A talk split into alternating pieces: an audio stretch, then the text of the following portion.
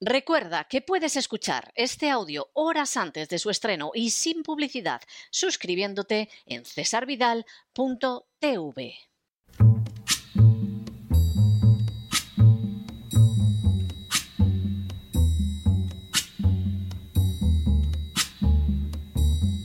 La voz con César Vidal, desde el exilio. When the night has come and the land is dark and the moon is the only light we'll see. No, I won't be afraid. Oh, I won't be afraid just as long as you stand, stand by me. Muy buenos días, muy buenas tardes, muy buenas noches y muy bienvenidos a esta nueva singladura de la voz. Soy César Vidal, hoy es el lunes 25 de abril de 2022 y me dirijo a los hispanoparlantes de ambos hemisferios, a los situados a uno y otro lado del Atlántico y como siempre lo hago desde el exilio. Corría el año 1950 y más concretamente el día 15 de diciembre, cuando la policía de Corea del Sur llevó a cabo una matanza masiva de sospechosos de simpatizar con el comunismo. De manera bien reveladora, entre las víctimas se encontraban mujeres y ancianos, así como no pocos niños. La matanza, una de tantas perpetradas en la zona de Seúl, donde estaban presentes tropas británicas, causó horror a no pocos de los soldados europeos que tuvieron ocasión de contemplarla. Alguno la definió ante la prensa como simplemente un asesinato en masa, mientras que otro escribió al ministro de Asuntos Exteriores británico, Ernest Bevin, para afirmar que era para preguntarse qué lado tenía la razón en Corea. El horror por la matanza fue tan acusado que los británicos hicieron lo posible por evitar que los surcoreanos pudieran repetirla al menos en el territorio donde hubiera tropas británicas. Sin embargo, al gobierno inglés le preocupó mucho más la publicidad por aquellas atrocidades que el evitarlas o castigarlas. Así, admitió que las matanzas perpetradas por los surcoreanos continuaran, pero solo detrás de los muros de las prisiones, a fin de contener la desilusión pública con la guerra de Corea y con la OTAN. En paralelo, se desarrolló la censura de los medios. El Picture Post suprimió una historia del periodista James Cameron sobre la brutalidad criminal de la policía de Corea del Sur. Y cuando esa historia resultó publicada por el Daily Worker, el gobierno británico preparó un proyecto de ley que impidiera publicar cualquier información que proporcionara ayuda y consuelo al enemigo. La ley no llegó a aprobarse, pero la BBC, a la que se suele presentar como un medio objetivo, impidió que saliera a la luz un reportaje de René Cotford donde se describía cómo las tropas americanas utilizaban napalm en la guerra de Corea. Los intereses políticos de una Gran Bretaña empeñada por encima de todo en mantener los lazos de la OTAN, fundada apenas unos meses antes del estallido de la guerra de Corea, resultaban mucho más importantes para el gobierno británico que el mantener la protección y el ejercicio de las libertades que afirmaba estar defendiendo. Una vez más, la primera víctima de la guerra era la verdad y juntó con ella el uso de la censura. Y hay de aquellos que pretendieran contar lo que realmente sucedía. Hoy reanudamos los programas de la voz tras las breves vacaciones de Semana Santa. Sin ánimo de ser exhaustivos, los hechos son los siguientes. Primero, las vacaciones de Semana Santa se vieron precedidas en España de la foto de la vergüenza. Todo el Parlamento aplaudió, como si se tratara de un coro de focas, al presidente ucraniano Zelensky, que ha declarado fuera de la ley a 11 partidos políticos, que ha encarcelado al jefe de la oposición, que ha cerrado tres televisiones que no informaban a su gusto y que ha sido clave para que desde hace años la OTAN desplegara en suelo ucraniano armamento tajantemente prohibido por la legalidad internacional. Segundo, a pesar de que Zelensky aprovechó su aplaudida intervención para atacar a empresas españolas, ni un solo partido político protestó por esa conducta, dejando de manifiesto su sumisión a instancias extranjeras por encima de los intereses nacionales más innegables. Tercero, No contento con esa explosión de servilismo, Pedro Sánchez viajó a Ucrania para hacerse la foto con el presidente ucraniano, lo que provocó una oleada de envidia entre otras fuerzas políticas españolas que no pudieron conseguirlo. Cuarto, de manera bien significativa, también supimos que Pedro Sánchez podría estar ambicionando el cargo de secretario general de la OTAN, el mismo que desempeñó su compañero de partido Javier Solana, más conocido como el carnicero de Belgrado.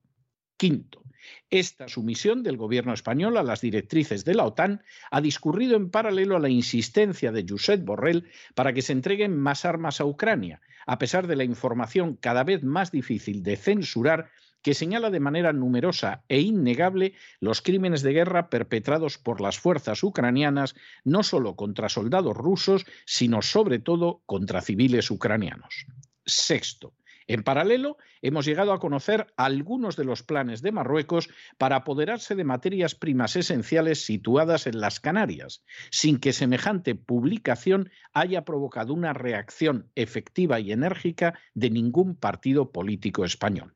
Séptimo. En paralelo, en distintos lugares de España, grupos de musulmanes agredieron las procesiones de Semana Santa, dejando de manifiesto que ya constituyen una fuerza social con la que hay que contar obligatoriamente en el campo político. Octavo. En paralelo también, la inflación y el desempleo seguían alcanzando en España cotas desconocidas desde hacía décadas, mientras que el anuncio del Banco Central Europeo de interrumpir la compra de deuda en breve obligaba a pensar en una pronta suspensión de pagos. Noveno. En paralelo también, la agencia tributaria multiplicaba su recaudación gracias a los bonus entregados a sus sicarios. De manera bien reveladora, cuanto peor está económicamente España, más se sangra a sus contribuyentes. Décimo. En paralelo también se apreció tímidamente el efecto Feijó. El nuevo jefe del Partido Popular conocido por la manera en que había impuesto de forma totalitaria las medidas del coronavirus y en que ha perseguido el español en las aulas en beneficio del gallego, ha conseguido que su partido remonte algo el retroceso a costa de Vox. A pesar de todo, la suma del Partido Popular y de Vox a día de hoy resultaría insuficiente para desplazar a la izquierda del poder. Un décimo.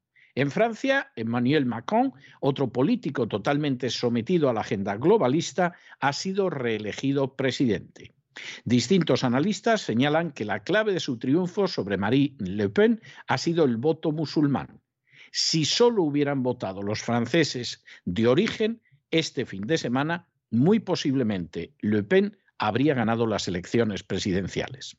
Duodécimo. De manera bien significativa, el hijo de George Soros se apresuró a felicitar a Macron, señalando que su victoria era buena para Francia, para Europa y para Ucrania. Décimo tercero. En una muestra más de rusofobia, el torneo tenístico de Wimbledon dejó fuera a los tenistas rusos. Décimo cuarto. Igualmente, un juez inglés decidió extraditar a Julian Assange a los Estados Unidos. La medida tiene toda la apariencia de ser un castigo para todos aquellos que se atreven a revelar verdades incómodas. Igualmente, durante estos días siguieron multiplicándose las muestras de senilidad de Joe Biden tal y como nos tiene acostumbrados, dio señales añadidas de desconcierto, de perder el hilo de sus intervenciones o de no saber dónde se encontraba, todo en medio de un impulso aún mayor a su política de respaldo a la agenda globalista. Décimo sexto. De manera bien reveladora, las medidas de sanción contra Rusia no parecen haber causado a la potencia europea el daño esperado.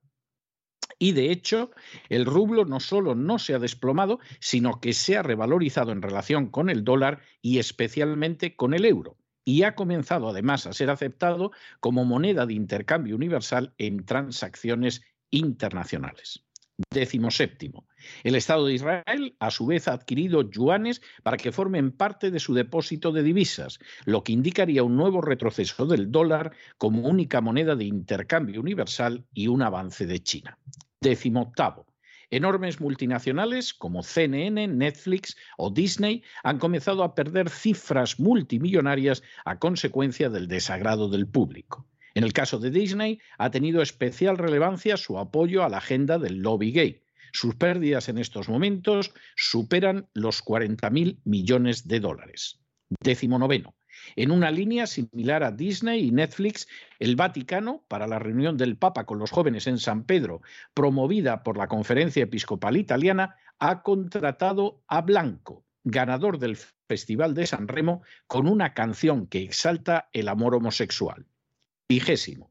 En Hispanoamérica el panorama se presenta turbio en la medida en que las próximas elecciones presidenciales podrían llevar al poder a políticos totalmente al servicio de la agenda globalista, mientras se desarrollan procesos constituyentes en esa misma dirección. Vigésimo primero. En paralelo, el exilio cubano quedará excluido de las conversaciones que lleve a cabo la administración Biden con la dictadura de La Habana. Vigésimo segundo. El antiguo presidente Obama, Premio Nobel de la Paz, que bombardeó ocho naciones en sus primeros cinco años de presidencia, pronunció un discurso en la Universidad de Stanford sobre la desinformación, donde reprendió a aquellos que no han recibido las vacunas experimentales contra el coronavirus. A fin de cuentas, no menos del 20% de los americanos se ha negado a someterse a la vacunación contra el coronavirus. Vigésimo tercero. Obama seguía así con una línea de atacar a los no vacunados y de abogar a favor de la censura de los medios, alegando que el flagelo de las falsedades, es decir, aquellas afirmaciones no sumisas al discurso oficial, ha erosionado los cimientos de la democracia en casa y en el exterior.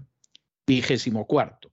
Todo esto sucedía mientras menudean las noticias con informaciones negativas acerca de la vacuna que habría ocultado Pfizer vigésimo quinto. En paralelo, ha ido aumentando la censura en las redes sociales, donde, por ejemplo, Google desmonetariza todo aquello, incluida la crisis de Ucrania, en que no haya una sumisión total al discurso oficial repetido por las furcias mediáticas.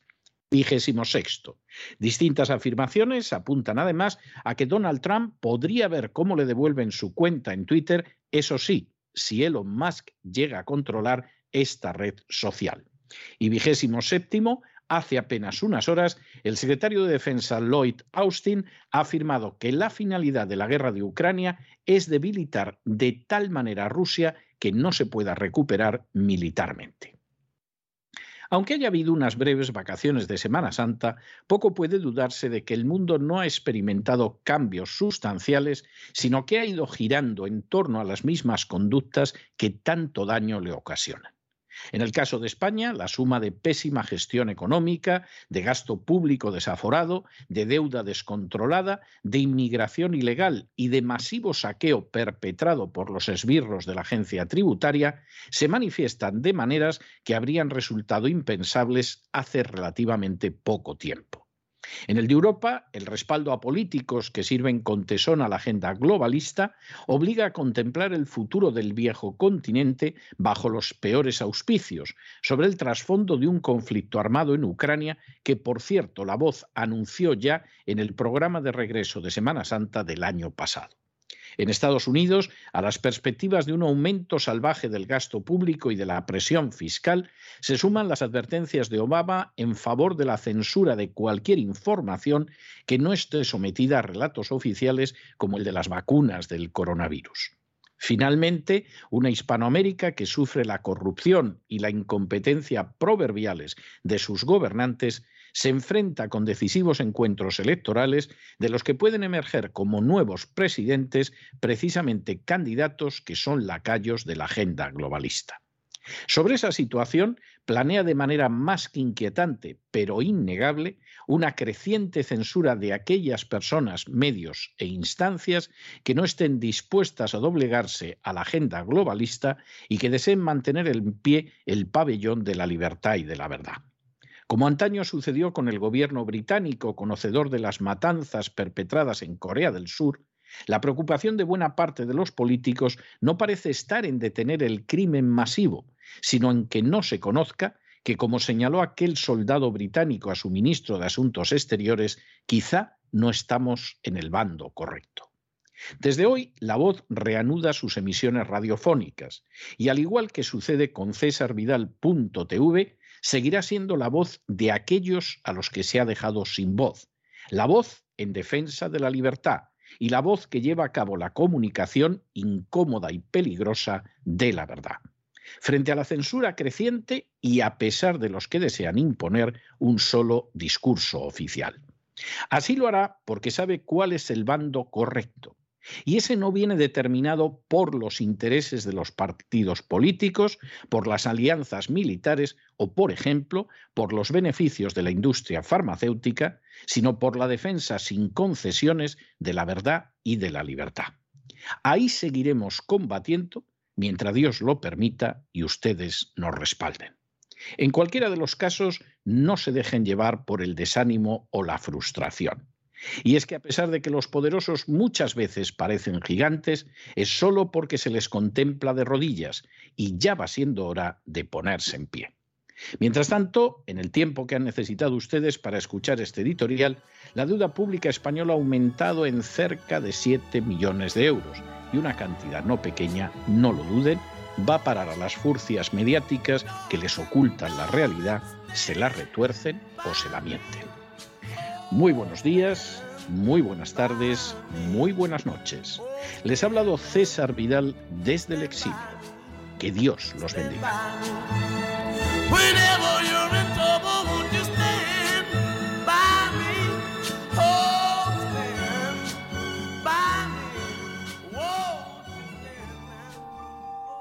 Esta sección está patrocinada por crowdfunding con el siguiente mensaje. Nuestro Señor Jesucristo, el único Dios verdadero, es misericordioso y nuestro Salvador.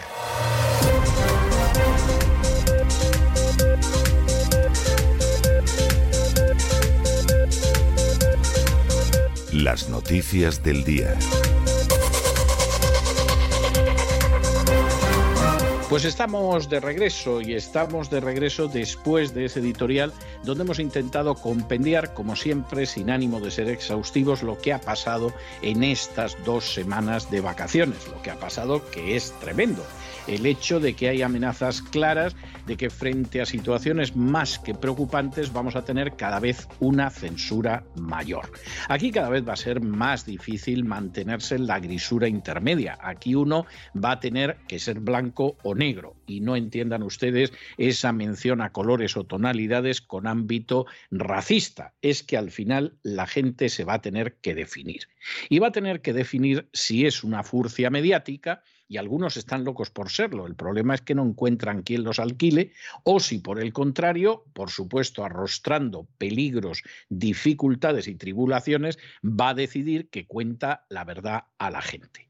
Porque cuando te puede aparecer un personaje del peso de Obama, no estamos hablando del peso que pueda tener en Suecia o en España, pero en Estados Unidos sigue siendo un personaje que tiene mucho peso en cierta población. Y va a una universidad que no es una universidad perdida, es la Universidad de Stanford. Y en esa universidad te dice que es una vergüenza que haya un 20% de los americanos que no se hayan vacunado contra el coronavirus y que hay que acabar con los relatos contrarios a esas vacunas y a todo aquello que supuestamente según él es la verdad, es la verdad oficial, lo cual no quiere decir que sea la verdad real.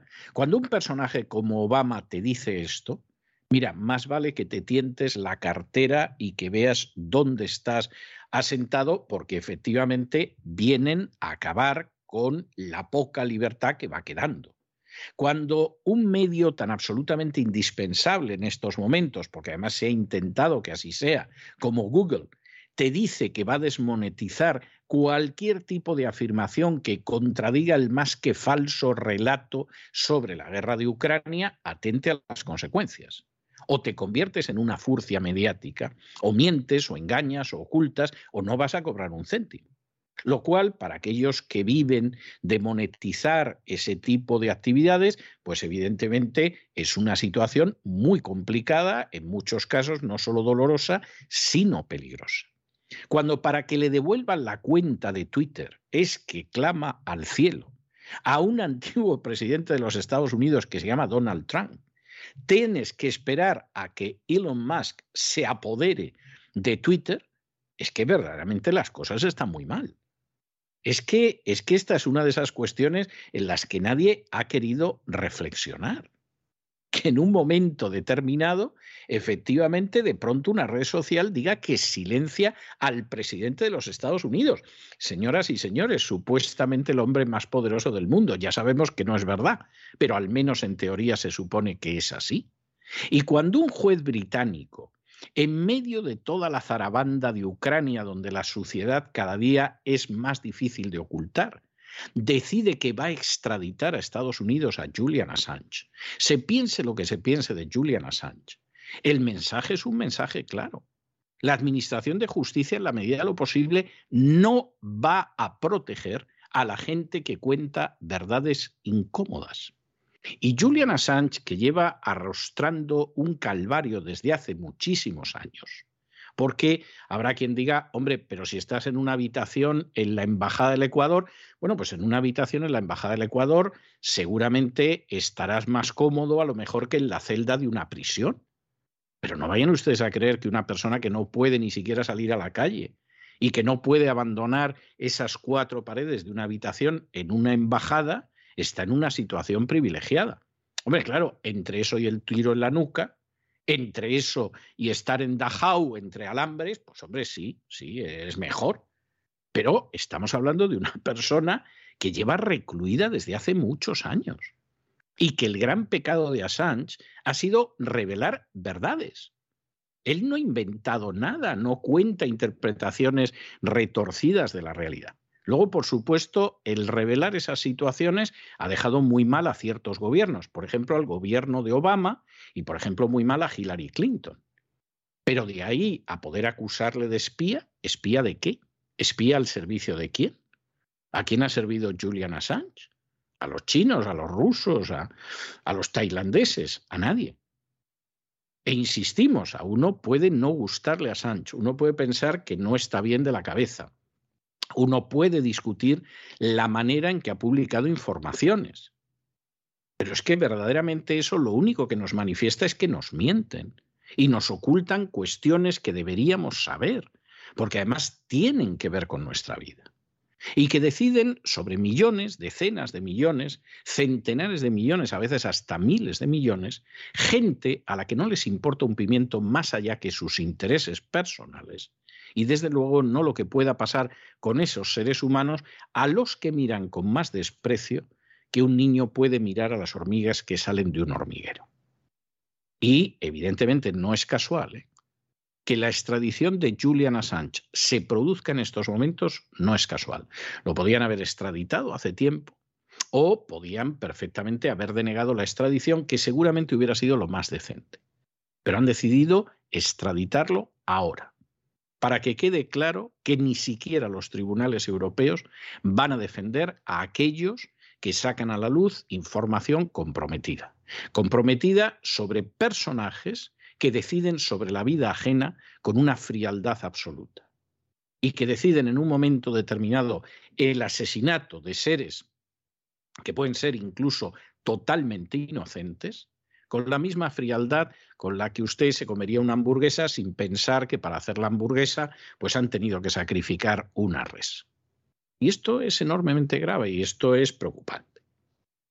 Esa ocultación de la información, que es a lo que se dedican las furcias mediáticas, a ocultar información, a mentirla o a tergiversarla, es una ocultación de enorme gravedad, porque claro, aquí no estamos hablando de cotilleos diversos, no estamos hablando de si determinado político se acuesta con otro político o con otra política, no estamos hablando de las aficiones inconfesables que pueda tener otra persona, bueno, eso puede ser moralmente censurable, pero no necesariamente delictivo ni tiene por qué afectar a la vida de otros.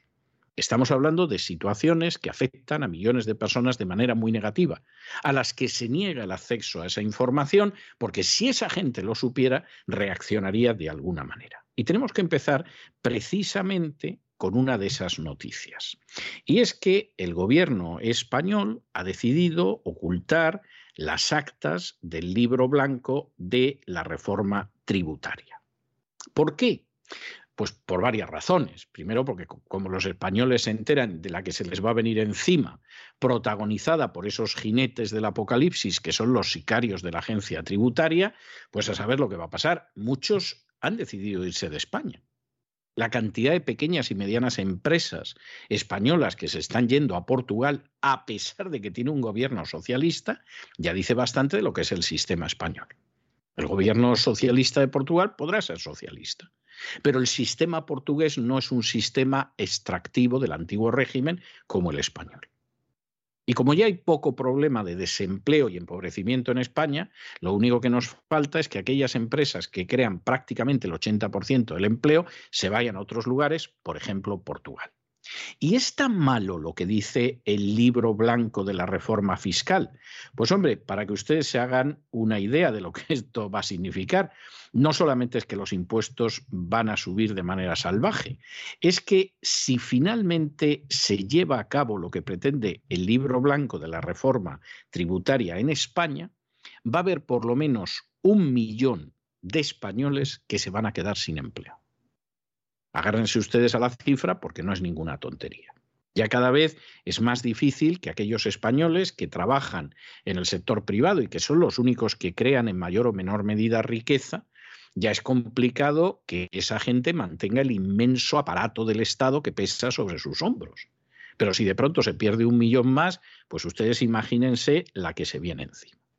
¿Y entonces qué sucede? Pues muy sencillo, ocultamos la información. No decimos cómo hemos llegado a esas conclusiones. No decimos quiénes han concebido semejante crimen que van a sufrir millones de familias españolas. Simplemente lo empujamos. Y por supuesto, las furcias mediáticas pues dirán, hombre, no está bien, hombre, esto parece un poco mal, pero no van a entrar en más. ¿Por qué? Porque son furcias mediáticas, porque están alquiladas por los poderes. Y porque el que no trabaja para un banco, pues se da la circunstancia de que está deseando la publicidad de una empresa energética. Y el que no, deseando que le caiga la publicidad de un ayuntamiento, de una comunidad autónoma o del ministerio que sea. Y en medio de esa situación en que esto parece, pues esos espectáculos en que se ve a las focas en el circo y que de pronto tiran un pescado y todas como locas van detrás del pescado y se ponen a aplaudir, como si estuviera pasando por allí Zelensky, pues resulta que esa es la situación mediática en España. Seguramente en otros sitios, pero como siempre empezamos el boletín con España y esta noticia evidentemente es tremenda, pues es algo para que ustedes lo reflexionen no se les puede dar información. Si, les dan información a ustedes, a saber, lo mismo reaccionan, lo mismo deciden no pagar un trimestre los impuestos y se cae todo el sistema abajo, a saber lo que pueden hacer, de manera que no les van a decir nada. Hay mucho portal de transparencia y muchas historias, pero ustedes no tienen que enterarse de que aparte de que todavía les van a sangrar mucho más, se da la circunstancia de que un millón más de personas se va a ir a la calle. Y esta es una noticia con la que hay que abrir un programa como el de hoy, aunque casi con absoluta seguridad no ha habido un solo programa en España, ni de radio ni de televisión, que haya empezado con esta noticia.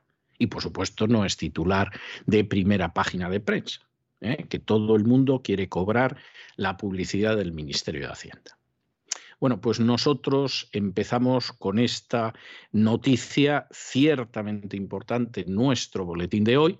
Por supuesto, lo hacemos de la mano de María Jesús Alfaya y, por supuesto, recordamos además otra noticia que indica lo que ha sido terrible los últimos años que hemos vivido, sin que al parecer la gente se dé cuenta de ello. Hoy, hace dos años, del fallecimiento del padre de María Jesús Alfaya durante la crisis del coronavirus. Y gente mayor, gente anciana, en la inmensa mayoría de los casos porque no se les dispensó ningún tipo de atención. Muchas veces, en decenas de miles de casos, porque se les dejó morir como perros en las residencias. Muchas veces, en decenas de miles de casos, porque no se tenía ningún interés en atenderlos. Hubo algún gobierno autónomo que incluso dictó medidas para que si no reaccionaban esas personas de más de 70 años en 15 minutos se las ejecutaran, proporcionándoles, por cierto, sustancias que aquí en Estados Unidos se utilizan como parte de la inyección letal para los condenados a muerte. Eso no ha provocado ninguna reacción en España. Incluso con inmenso dolor, uno piensa que es posible que algunos pensaran que, bueno, mira, el abuelo, papá, mamá, pues, en fin, para lo que le quedaba ya en este mundo que era sufrir, mejor que se haya ido. Bueno, pues una sociedad que pierde 50.000 ancianos, que se dice pronto, en números redondos, sin reaccionar, sin pedir responsabilidades, sin exigir a los responsables que respondan por esos hechos, de la manera más pasiva, aceptando mensajes que son falsos, bueno, pues a esa sociedad le puede pasar cualquier cosa, hasta que el gobierno la engañe con el libro blanco de la reforma fiscal y un millón más de sus ciudadanos se vaya a la calle. Analizamos todo esto con la ayuda de María Jesús Alfaya, recordando, querida María Jesús, a tu padre que hace dos años falleció. Muy buenas noches, César. Muy buenas noches a los oyentes de la voz. Aquí estamos de nuevo para defender nuestro derecho a la libertad de expresión y a defender también el derecho de todos ustedes de ser informados con veracidad. Y comenzamos con la información de España. La defensa de los derechos y libertades de los ciudadanos no es el fuerte del gobierno social comunista porque el Gobierno oculta las actas, los informes de los supuestos expertos que han elaborado este libro blanco sobre la reforma fiscal, que según la COE va a provocar la pérdida de un millón de empleos. Se llama el libro blanco de la reforma tributaria, pero mejor podría llamarse el libro negro, debido al oscurantismo del Gobierno en esta materia, ya que se niega a presentar estos informes y estos trabajos en los que los supuestos expertos de este comité se basan para subir los impuestos de manera desorbitada. Como les decimos, el Ministerio de Hacienda se niega a entregar las actas de este comité de expertos para la reforma fiscal. Este comité de expertos elaboró un informe que promueve un incremento de impuestos que pretende recaudar 50.000 millones de euros. Impuestos que salen del bolsillo de los españoles y que supondría lo volvemos a repetir, según la Confederación Española de Organizaciones Empresariales, la destrucción de un millón de empleos. Pues ignorando sus obligaciones de transparencia, algo que debe reflejar en el portal de transparencia, desde el Ministerio de Hacienda afirman lo siguiente, les leemos. Si fuesen facilitadas las actas, se vulneraría el compromiso de sus miembros a guardar absoluto sigilo sobre la evolución de los trabajos y el contenido de la documentación a la que tengan acceso para elaborar el libro blanco sobre la reforma tributaria.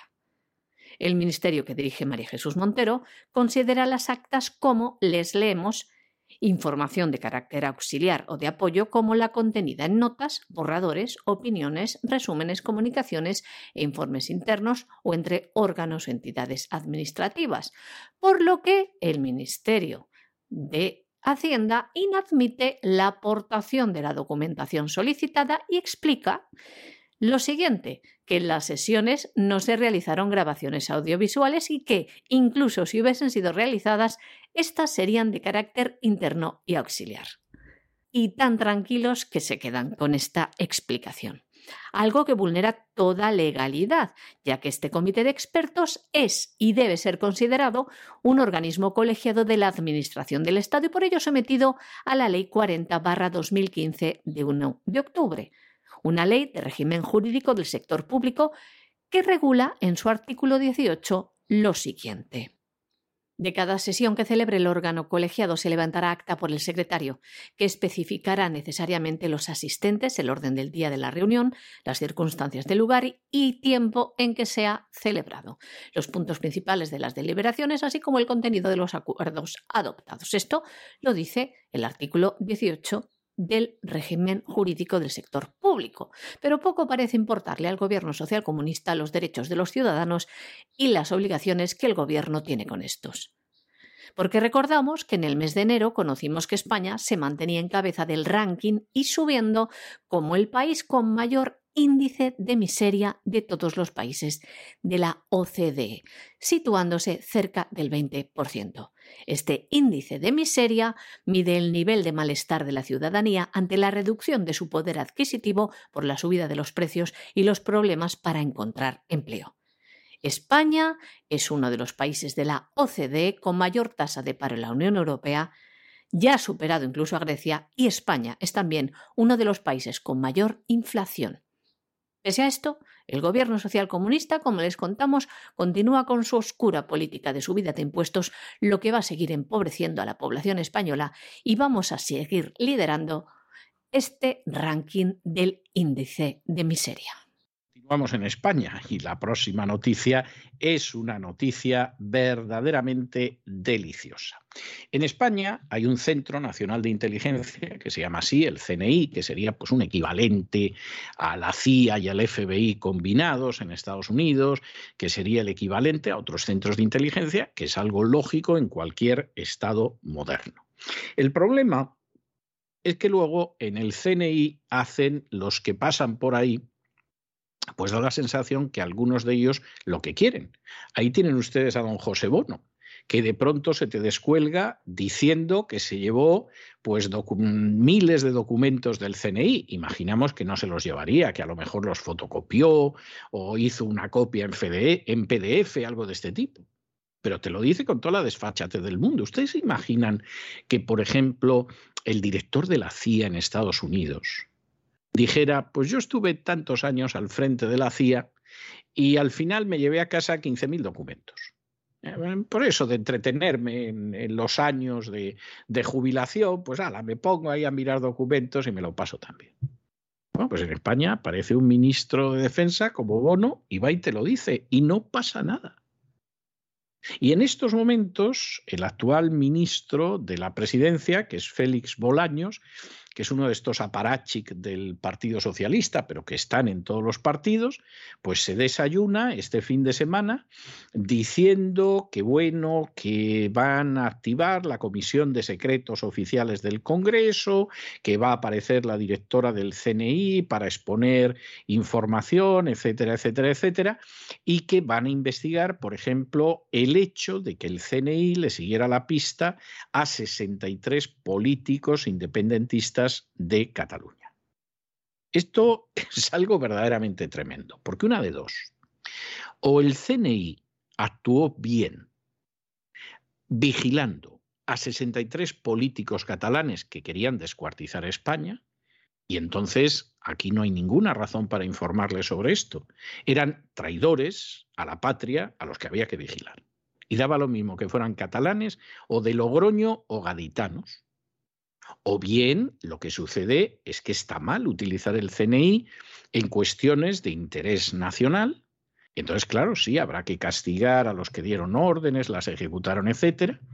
O bien lo que sucede es que el actual gobierno ha decidido jugar la carta de la traición. Y para seguir llevándose bien con los golpistas de Cataluña, pues en última instancia se le ha ocurrido que lo mejor que puede hacer es exponer a los agentes del CNI que arriesgaron su seguridad y ahora arriesgan su carrera obedeciendo órdenes para vigilar a gente que pretendía descuartizar España. Esto es algo absolutamente indecente. Imagínense además esta comisión de secretos oficiales en la que supuestamente podrían entrar tanto los partidarios del golpe en Cataluña como incluso gente del ámbito del nacionalismo vasco. O sea, esto es algo verdaderamente impresionante. Pues esa es la situación en la que estamos en España. Claro, si así funciona la inteligencia en España, la inteligencia, estamos hablando de los servicios de inteligencia, obviamente, pues hombre, a lo mejor nos explicamos algunas cosas. Por ejemplo, ¿por qué las Fuerzas Armadas en España o la Guardia Civil o la Policía Nacional tienen unas carencias terribles de equipo y luego, sin embargo, estamos enviando ese equipo y esas armas a Marruecos, que es una potencia con intenciones claramente agresivas contra España, o lo estamos enviando a Ucrania, donde no se nos ha perdido nada. Parece que a Sánchez se le perdió la foto porque aspira a ser secretario general de la OTAN, pero a España no se le ha perdido nada. Y entonces resulta que la Guardia Civil, la Policía Nacional, las tropas españolas no cuentan con equipo, porque claro, si se lo tenemos que dar a Marruecos y lo tenemos que mandar a Ucrania, pues claro, estamos en lo que estamos. Es más, ya ha aparecido algún informe que apunta a que el ejército español en estos momentos está en cuadro gracias a las armas que enviamos a Ucrania. Que insistimos, esto a lo mejor a, Pedro Antonio Sánchez le hace mucho bien para llegar a ser secretario general de la OTAN. Pero esto, ¿por qué lo tiene que pagar España y lo tienen que pagar los españoles? ¿Y por qué tenemos estos servicios de inteligencia que francamente es para llorar? Y por otro lado, ¿por qué los tendría España mejores? Si de pronto el gobierno de turno decide despanzurrar todo para satisfacer a los independentistas catalanes. El ministro de la Presidencia, Félix Bolaños, anunciaba ayer domingo la apertura de un control interno en el Centro Nacional de Inteligencia, el CNI. Dice que lo hace a petición de este mismo organismo y lo hace para analizar el presunto espionaje a dirigentes independentistas. Además, Bolaños ha anunciado que activará de manera inmediata la Comisión de Secretos Oficiales del Congreso, en la que va a comparecer la directora del CNI para exponer información, documentación y las conclusiones de este control interno. Presuntamente, 63 políticos independentistas catalanes, entre los que se encuentra el presidente de la Generalidad catalana, Pere Aragonés, y también dos separatistas vascos, fueron espiados desde el CNI por el sistema de ciberespionaje de origen israelí Pegasus. Mediante este sistema, supuestamente se pincharon los teléfonos de miembros independentistas de Esquerra Republicana de Cataluña, de Juntos por Cataluña y de la CUP, todos involucrados en lo que no ha sido reconocido como un golpe de Estado contra España. Esto lo denunciaba Izquierda Republicana de Cataluña, este espionaje. E inmediatamente el gobierno social comunista ha respondido. Como les decimos, investigación interna al CNI, puesta en marcha de la Comisión de Secretos Oficiales del Congreso y también una investigación independiente abierta de oficio por el defensor del pueblo. Y también el Ejecutivo ha prometido que está dispuesto a desclasificar documentos secretos para aclarar esta situación, pero todo esto no parece serle suficiente a los nacionalistas catalanes. Denominada oficialmente Comisión de Control de los Créditos destinados a gastos reservados, esta Comisión de Secretos Oficiales del Congreso denominada oficialmente Comisión de Control de los Créditos destinados a gastos reservados, es una comisión parlamentaria del Congreso a través de la cual el Poder Legislativo puede acceder a la información sobre el gasto clasificado, los secretos oficiales y también controlar la actividad del CNI. Las discusiones y deliberaciones que se realizan en esta comisión son completamente secretas. La Comisión de Secretos Oficiales se creó en el año 1995 mediante la Ley 11-1995. La Ley 11-2002, reguladora del CNI, amplió su ámbito de trabajo a toda la información clasificada de la que tuviesen conocimiento los servicios de inteligencia españoles. Mediante estas leyes se controla el gasto de fondos reservados, así denominados, en los presupuestos generales del Estado.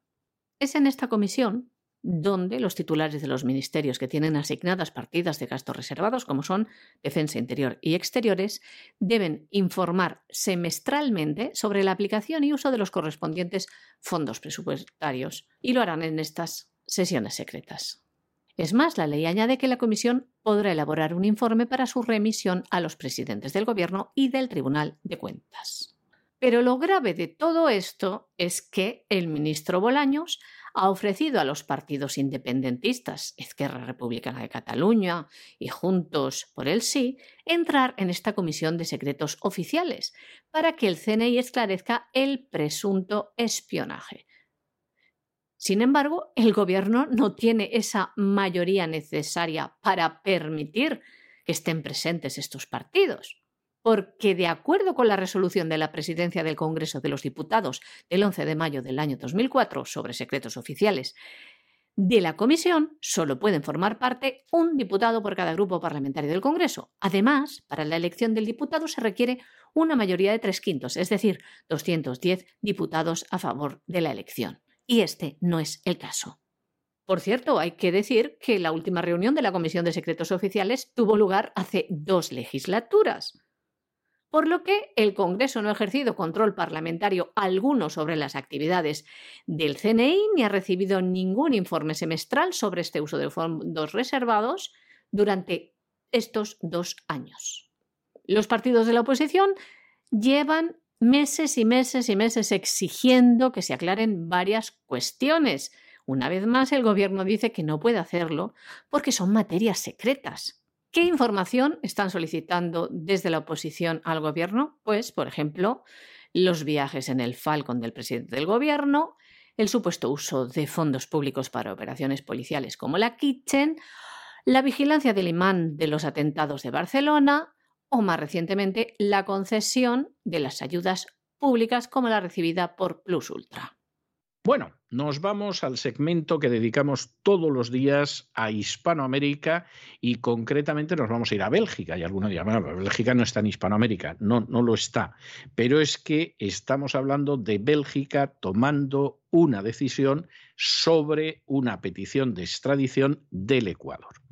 En Ecuador hay una política de persecución del antiguo presidente Rafael Correa posiblemente todo el grupo de presidentes más o menos orientados en la misma dirección, pues Correa a lo mejor era el menos malo, no vamos a decir que era bueno, porque en fin, no, eso sería muy excesivo, pero era el menos malo, pero curiosamente a lo mejor por ser el menos malo y el que cuenta con menos agarraderas, es el que tiene una política de acoso mayor. Es decir, Daniel Ortega pueden decir de lo que quiera, que va a hacer lo que le parezca.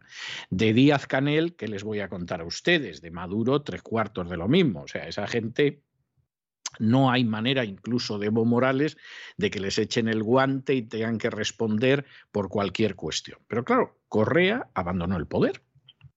Lo ha sucedido un señor que eh, ganó las elecciones hablando de que iba a defender la familia y la vida, es un señor católico practicante del Opus Dei, que lo primero que hizo fue legalizar el aborto y a continuación poner sobre la fachada del Palacio Presidencial los colores de la bandera del arco iris, porque era la semana del orgullo gay. Y entonces, bueno, pues esto lo puede hacer el, el nuevo presidente, porque para eso es el nuevo presidente, y de paso ir a por Correa. Correa se da la circunstancia de que está casado con una belga.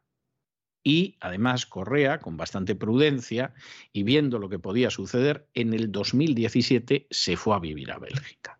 Es decir, ustedes hagan lo que quieran, yo en Ecuador no me quedo, y desde luego no tengo la menor intención de irme a ver a alguno de mis antiguos amigos, sea en Nicaragua, sea en Venezuela, incluso Cuba, Bolivia, etcétera, etcétera. A Estados Unidos no me voy ni loco. Y entonces lo que yo hago es que me voy a Bélgica, que además mi mujer pues está en esa situación, y mm, a ver por qué me buscan. La verdad es que por lo que le buscan en Ecuador, posiblemente se podría juzgar a Correa. El problema está en que los indicios racionales de criminalidad, precisamente por el caso que le buscan, pues no son tan claros como podría parecer. De Correa se podrían decir cosas terribles. Por ejemplo, que consiguió impulsar la ley de medios más liberticida de toda Hispanoamérica, con la excepción de Cuba. Después de Cuba, la ley de medios más liberticida que existe no está en Venezuela, no está en Nicaragua, está en el Ecuador. Se debe a Correa, pero hasta donde yo sé, su sucesor no ha acabado con ella, la mantiene. Y es una ley con la cual, en fin, puedes hacer lo que quieras. A él, en principio, le persiguen por un proceso eh, relacionado con el secuestro de, de un opositor en el año 2012, el caso Balda. Mm, no parece que sea lo más sólido que pueda haber, pero en última instancia la justicia belga ha decidido que le concede el estatus de refugiado en Bélgica. O sea que desde luego a Correa por aquí no lo van a enganchar. Bueno, pues la justicia belga a veces es muy generosa con la concesión del estatus de refugiado y no cabe la menor duda de que a veces hay delincuentes indudables que consiguen aprovecharse de esa generosidad que Bélgica tiene como país de refugio. Pero aquí parece que no hay nada que hacer. Así de claro.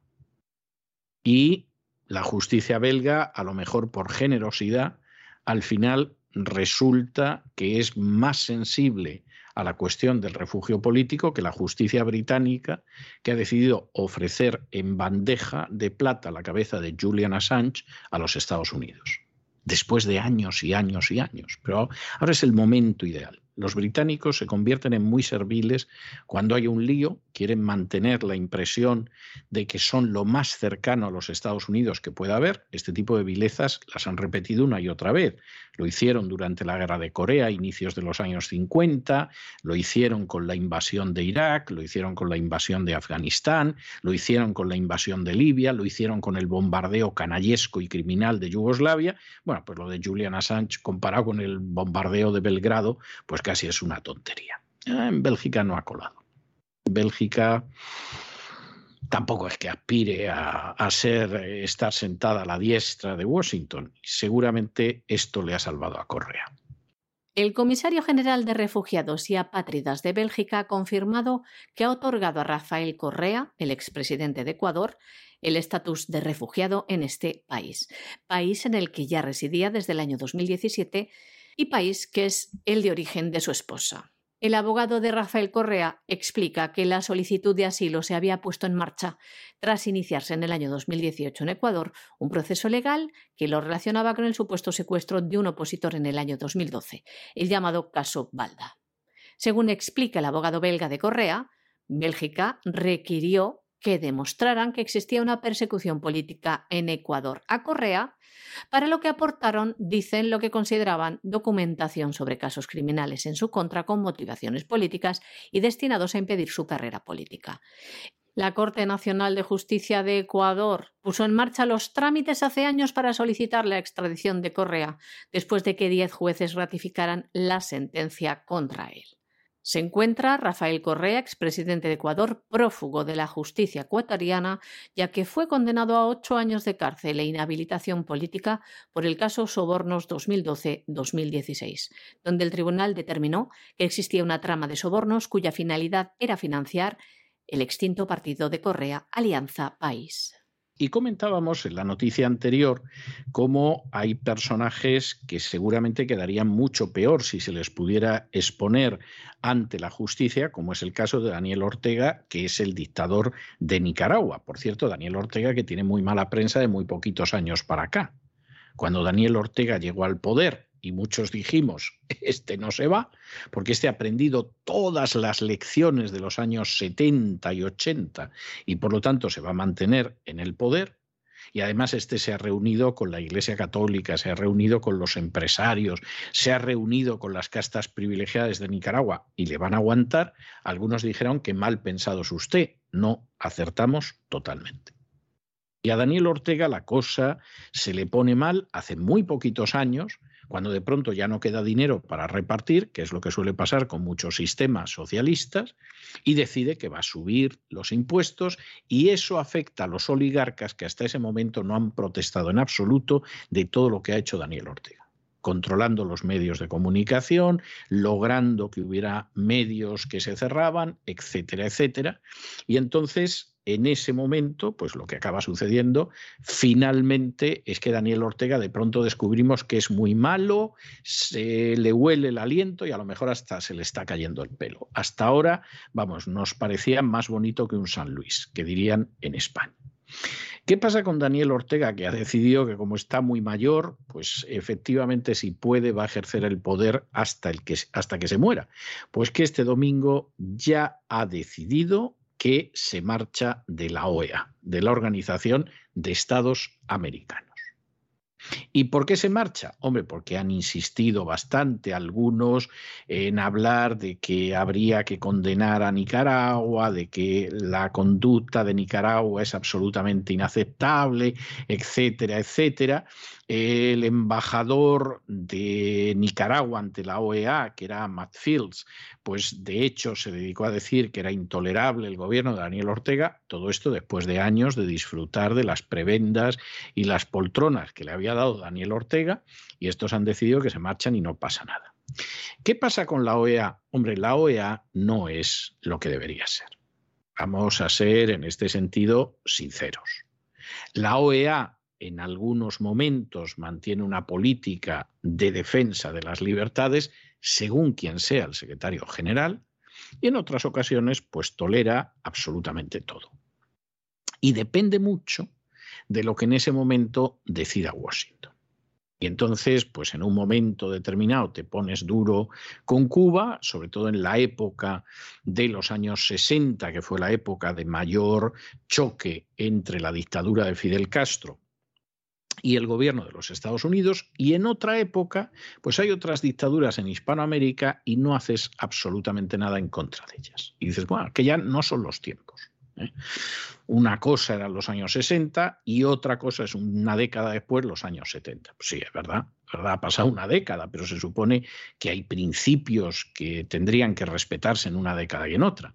Como además la OEA está en la línea, sobre todo algunas de sus instituciones, de avanzar la agenda globalista en contra de la soberanía de las distintas naciones hispanoamericanas, incluso utilizando el Tribunal de Derechos Humanos para forzar lo que en algunos países no hay manera de forzar legislativamente, pues la trayectoria de la OEA deja mucho que desear. Esto es innegable. Como es innegable también que en Nicaragua no existe una democracia ni por aproximación, hay una dictadura de los sandinistas. Y claro, en medio de esta situación, pues Daniel Ortega dice, me marcho de la OEA. Bueno, evidentemente se marcha porque le sabe muy mal que lo estén condenando y hablen mal de él y todo lo demás. Pero claro, la marcha de Daniel Ortega de la OEA a mucha gente no le va a provocar una reacción negativa. De hecho, por el contrario, lo que le va a provocar es hasta una reacción positiva, diciendo, no me extraña, porque eso es una cueva de ladrones hay una corrupción rampante, hay una falta de defensa de la soberanía, de la independencia y de la libertad de los estados que clama al cielo, etcétera. Se va y si nosotros nos fuéramos daríamos nota de dignidad nacional. Bueno, pues esa parte de la realidad no se puede ocultar. El gobierno de Nicaragua anunciaba este domingo que retira las credenciales de sus representantes ante la Organización de los Estados Americanos y también ratificaba su invariable decisión de abandonar el organismo. Lo hacía en una declaración pública que decía lo siguiente. Retiramos las credenciales de nuestros representantes, los compañeros Orlando Tardencilla, Iván Lara y Michael Campbell. No tendremos presencia en ninguna de las instancias de este diabólico instrumento del mal llamado OEA. También decía lo siguiente. Hemos desconocido y desconocemos este instrumento de administración colonial que no representa en ningún momento la unión soberana de nuestra América caribeña. Esto ocurre apenas una semana después de que el embajador de Nicaragua ante la OEA, Arturo McFields Yescas, hubiera dado un discurso denunciando al gobierno de Daniel Ortega de incitar a la violencia política y de arrestar a opositores. Bueno, y nos vamos a internacional. Y cómo no, tenemos que empezar con el conflicto de Ucrania. Conflicto de Ucrania, donde hay gente que está insistiendo en quién está ganando la guerra y cómo va la guerra, etcétera, etcétera, cada vez queda más claro de qué va la cosa. Es decir, aquí está más claro que el agua que en términos militares la guerra está ganada por Rusia, seguramente hasta la ganó en las primeras 48 horas, cuando deshizo totalmente al ejército ucraniano y las posibilidades del ejército ucraniano. En circunstancias normales, esto tendría que haber forzado en pocos días el sentarse a la mesa de paz, como en su día sucedió, pues por ejemplo, cuando en el año 1973, durante el Yom Kippur, Egipto y Siria atacaron a Israel y respondió Israel y en un momento determinado, pues evidentemente ahí la única salida era sentarse a negociar y Estados Unidos y la comunidad internacional insistieron en que las partes se sentaran a negociar, es lo que suele pasar en todo esto, pero interviene otro factor que es la política del presidente Biden, que ha decidido que esta guerra no se va a acabar y que esta guerra va a continuar. A fin de cuentas, la están combatiendo en Ucrania. Allá los ucranianos la que les cae encima, que para eso votaron en su día a Zelensky, y la vamos a intentar prolongar todo lo posible, a ver si conseguimos destrozar a Rusia militarmente de tal manera que no se recupere. Como se da la circunstancia de que, claro, el ejército ucraniano está deshecho, los ucranianos que están desertando son miles y miles. La capacidad del ejército ucraniano, a pesar de que venían entrenándolo americanos y británicos desde hace bastantes años, se ha demostrado que es bastante floja. Y al final los que resisten algo más son las unidades nazis, como es el caso del batallón Azov. Pues para mantener ahí un estado de guerra tienes que estar bombeando dinero y tienes que estar bombeando armas. Y esperar que haya un sector de la población ucraniana que quiera seguir combatiendo. Porque si uno examina las cosas con un mínimo realismo, no parece que haya tantos ucranianos que estén dispuestos a seguir luchando.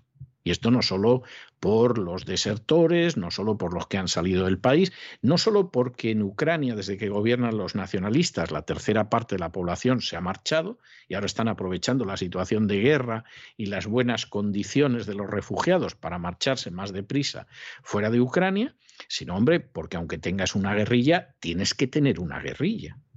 Sin el elemento humano, pues los cañones, las pistolas, los misiles, los fusiles no se disparan ellos solos. Y entonces aquí hemos entrado en la dinámica de que efectivamente lo que va a suceder es que vamos a ir mandando dinero a eh, Ucrania y países de alrededor. Y aquí el anuncio de Blinken, que es el secretario de Estado, el equivalente a ministro de Asuntos Exteriores, un tipo de una torpeza verdaderamente terrible. Parece ser que es una persona relativamente eficaz en cuestiones de seguridad nacional, es decir, de espionaje, de inteligencia, pero en términos de diplomacia es un auténtico tarugo. Y el ministro de Defensa, el secretario de Defensa, que es Lloyd Austin, que este es todavía más bruto que Blinken, inquieta mucho cuando ves a esta gente en puestos de responsabilidad y además en un país como Estados Unidos. En fin, si el ministro de Defensa de la Argentina pues es un cabeza de chorlito, no pasa nada, pero si es el de Estados Unidos es grave. Y claro, aparecen ya hace unas horas diciendo que efectivamente aquí vamos a ir bombeando dinero a Ucrania. Y ese bombeo de dinero, de momento, van a ser 700 millones de dólares adicionales que en primera instancia pagamos los ciudadanos americanos. Es decir, una parte, no sé exactamente cuánto, del dinero que yo tengo que pagar en estos días a la hacienda americana, se va a ir para darle armas a Ucrania. Y en medio de esa situación, que esto es bastante grave, pues resulta que además hay una cantidad de esos 700 millones que no va a Ucrania. Va a los países que están cerca de Ucrania, por eso de que se sientan protegidos. Ahora, eh, vamos a leer esta noticia de manera correcta para que no estén ustedes en una situación de error. El negocio es un negocio bárbaro. Usted, vamos a suponer que es un fabricante de armas. Como gran fabricante de armas, es usted uno de los accionistas principales de los medios de comunicación de Estados Unidos. El New York Times, el Washington Post, el Wall Street Journal, etcétera, le tienen a usted como uno de sus accionistas. O sea que ninguno de esos medios va a decir una palabra en contra de la guerra de Ucrania. Todo lo contrario, continuamente van a decir que hay que gastar más en armas, que hay que armarse todavía más y que hay que comprar más armamento. Hombre, porque claro, sus medios de comunicación no van a decir que lleguemos a un acuerdo pacífico en Ucrania y que se acabe la guerra. No, no, que la guerra dure mucho para vender los juguetitos de matar que fabricamos. ¿Cómo paga esto Ucrania? Ucrania esto no lo puede pagar y además no se le regala. A Ucrania se le entregan unas armas, como a Polonia, como a las repúblicas del Báltico, etcétera, etcétera, que tienen que pagar. ¿Y cómo lo pagan? Hombre, pues esto lo van a pagar ustedes. Pero que quede claro que ese pago seguramente nos lo vamos a cobrar en materias primas. Ahora Ucrania es un desastre, a la vuelta de 10 años Dios verá, pero de momento se ha ido endeudando y ya no va a ser jamás. No lo ha sido nunca un país libre, soberano, independiente, pero desde luego no lo va a ser jamás. Entonces, el negocio es fantástico. El negocio es fantástico. Yo fabrico cohetes, misiles, tanques, ametralladoras, lo que sea. Los medios de comunicación de los que yo soy accionista le están lavando el cerebro a la opinión pública americana, que todavía cree lo que dicen esos medios, para que el gobierno, con dinero del contribuyente, me pague a mí las armas. Y yo ya he hecho el negocio. Luego, si el Estado americano consigue cobrar, recuperar, conseguir algo de Ucrania por esto, que seguramente lo conseguirá, eso ya es cuestión suya, pero a mí de momento me lo han pagado. Y las armas se gastan. Necesitan munición, necesitan repuestos, necesitan ampliación, porque claro, no conseguimos echar a los rusos, todo lo contrario, Entonces tenemos que bombear más dinero. ¿Y quién paga eso? El contribuyente americano. Como las vacunas. Piensen ustedes en las vacunas. Las vacunas no es que de pronto llegaran a las farmacias y tú comprabas la vacuna o no. No, no, no, no, no, no. Cada estado compraba y pagaba las vacunas con el dinero de los contribuyentes. Y luego, pues tú tendrías que ir a una clínica, a un hospital, donde fuera, a que te vacunaran. Pero de entrada el gran negocio es que ya estaban vendidas. E incluso se habían firmado contratos de que se iban a vender a sabiendas de que lo mismo no curaban a nadie, de que tenían efectos secundarios negativos entre los cuales se podía incluir la muerte. Y eso en su día lo dejamos de manifiesto en este programa, en un editorial, leyendo literalmente uno de esos contratos entre una de las grandes multinacionales de la Big Pharma y un país de Hispanoamérica. La guerra es un grandísimo negocio. Y es un grandísimo negocio donde lejos de estar defendiendo determinadas situaciones, se mueven intereses bastardos y económicos. Y esos intereses, como necesitan movilizar a la opinión pública, claro, por regla general los habitantes de un país no quieren meterse en una guerra, no quieren ir a un conflicto armado con otros, no ven la razón de apoyar una guerra que se libra incluso en otro continente, hay que engañarlos. Y para eso están las furcias mediáticas. Y tenemos tan claro lo de las furcias mediáticas porque los grandes accionistas de esos medios norteamericanos, entre otros, son las empresas de armamento. De manera que llevamos ya vendidos a los pobres y desgraciados ucranianos una cantidad de centenares de millones de dólares en armas impresionante, a ellos y a todos los desgraciados que los rodean. Esa es la tristísima realidad. Y ellos ponen los muertos, ellos ponen la sangre, ellos ponen la destrucción, ellos ponen la ruina, ellos ponen hasta los fanáticos que deciden seguir combatiendo frente a los rusos y nosotros ponemos el dinero. ¿Y esto para qué? Para que al final se lo lleven determinadas empresas armamentísticas que contribuyen generosamente a las campañas electorales de presidentes, congresistas y senadores, a veces de más, y que además son accionistas más que privilegiados de los medios de comunicación principales de este país. ¿Entienden ustedes ahora las cosas? ¿Comprenden por qué determinadas cosas no se pueden contar y no nos dejarán contarlas? ¿Captan por qué cuando uno intenta relatar esto inmediatamente Google decide que no se puede monetizar? O en ciertos medios de comunicación no puede aparecer. Bueno, pues es bastante fácil. Como decimos aquí muy, muy repetidamente, Aquí, al final, es enormemente fácil ver cómo es el puzzle, pero hay que tener todas las piezas, o buena parte de las piezas. Y el juego está en que ustedes no tengan prácticamente ninguna pieza. Y que vean una piececita del puzzle blanco y les digan, eso es el ala de una gaviota. Y ustedes se lo crean, aunque sea un trozo de vela del palo mayor de un galeón pirata.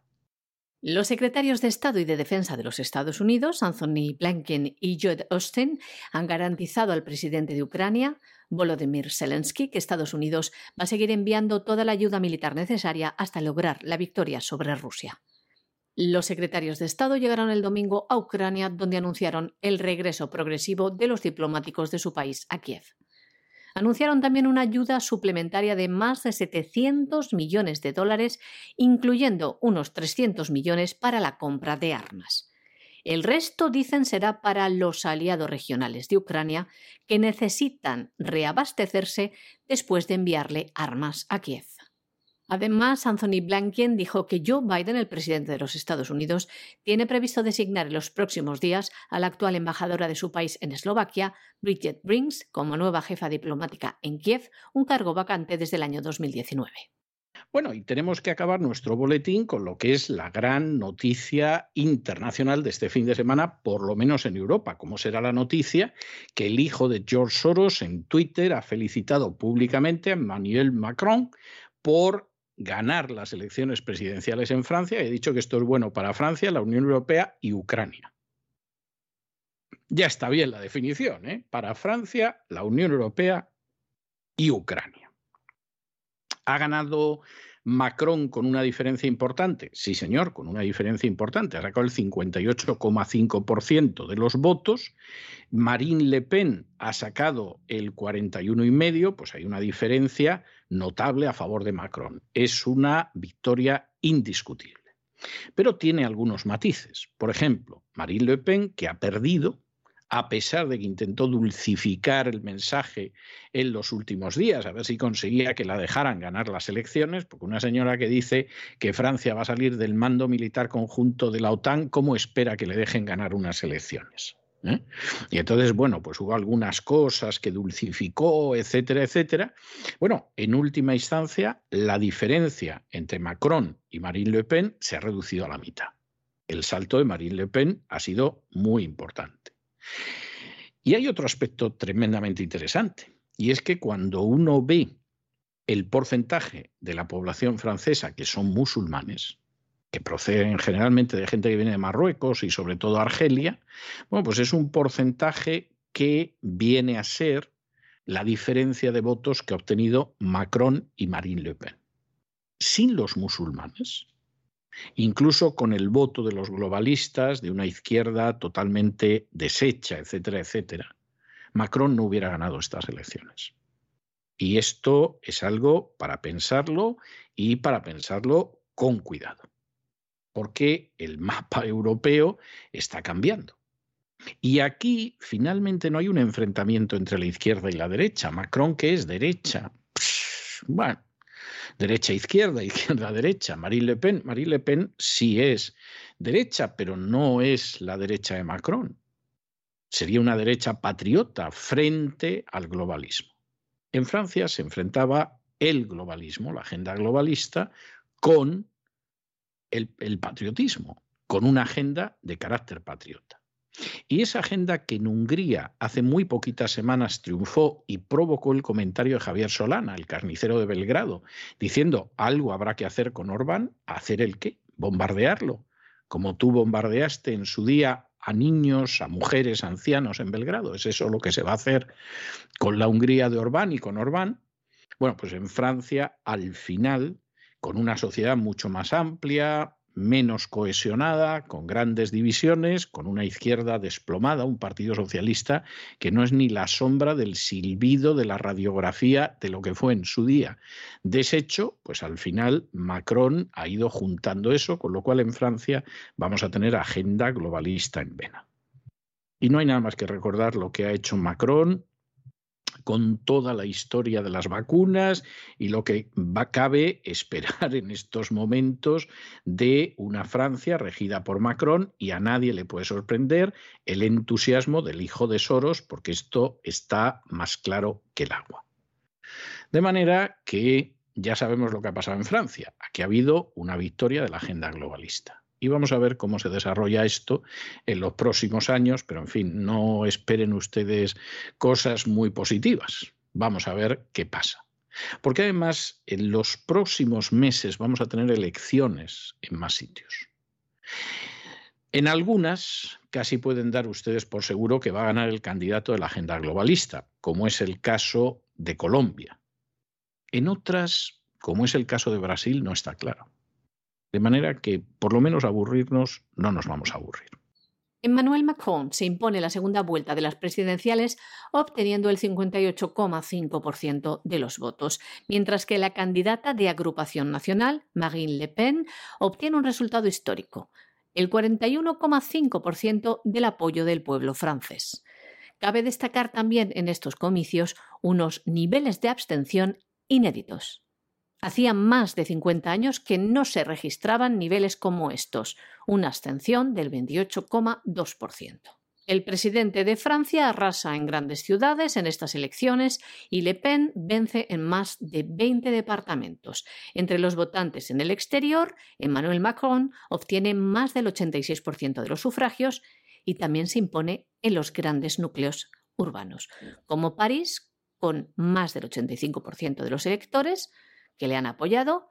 En Nantes lo ha hecho un 81% y en Burdeos un 80%. Por departamentos, los franceses se han inclinado por Marine Le Pen, quien se ha impuesto en territorios como Provenza-Alpes-Costa Azul, Var, Pirineos Orientales y otros departamentos del sur de Francia, así como en la isla de Córcega.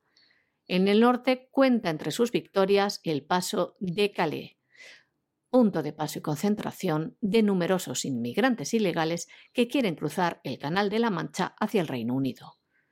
Otros datos relevantes de estas elecciones francesas son que el presidente Emmanuel Macron ha revalidado su mandato de cinco años y se convierte así en el primer presidente de Francia que gana una reelección desde hace 20 años. Al conocer su victoria, ha dicho cosas como estas. Quiero agradecer al conjunto de los militantes, de los voluntarios, de los compañeros de ruta que han hecho posible esta elección.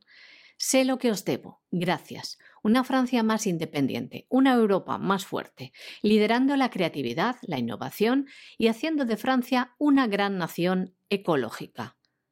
Sé que muchos de nuestros compatriotas han votado por mí, no para apoyar a mis ideas, sino para hacer barrera a las de la extrema derecha. Les quiero dar las gracias y decir que confío que este voto movilice por los años a venir. Soy depositario del sentido al deber, de la República y de las diferencias que se han expresado estas últimas semanas. Pienso también en los compatriotas que se han abstenido. Pienso en los que han votado a Marine Le Pen. Sé de su decepción esta noche. Yo soy el presidente de todos y todas. Y sé que para muchos de nuestros compatriotas que han elegido hoy la extrema derecha, la cólera y el desacuerdo que les ha conducido a votar a este proyecto va a encontrar una respuesta será mi responsabilidad y la de mi entorno. Mis queridos compatriotas, mis queridos amigos, hoy habéis elegido un proyecto humanista, un proyecto republicano en sus valores social y ecológico, un proyecto fundado sobre el trabajo y la creación, un proyecto de liberación de nuestras fuerzas. Esto es lo que decía Emmanuel Macron en su discurso tras conocerse vencedor de estas elecciones presidenciales. Y hasta aquí hemos llegado con nuestro boletín de hoy. María Jesús, muchas gracias, muy buenas noches. Muchas gracias a ti, César, muy buenas noches también a los oyentes de la voz. Pero ya lo saben ustedes, no se vayan, no se vayan porque vamos a regresar enseguida con el primer despegamos posterior a la Semana Santa y después, a continuación, tenemos ese programa doble y sesión continua de cultura hispánica aquí en La Voz, como todos los lunes. Primero nos vamos a detener en la Así fue España, todavía así fue Hispania, con los visigodos en el horizonte, como adelantamos después de la Semana Santa, y luego vendrá doña Sagrario Fernández Prieto y se quedará un ratito con nosotros para indicarnos cómo hablar y escribir adecuadamente en español. De manera que no se vayan, que regresamos enseguida.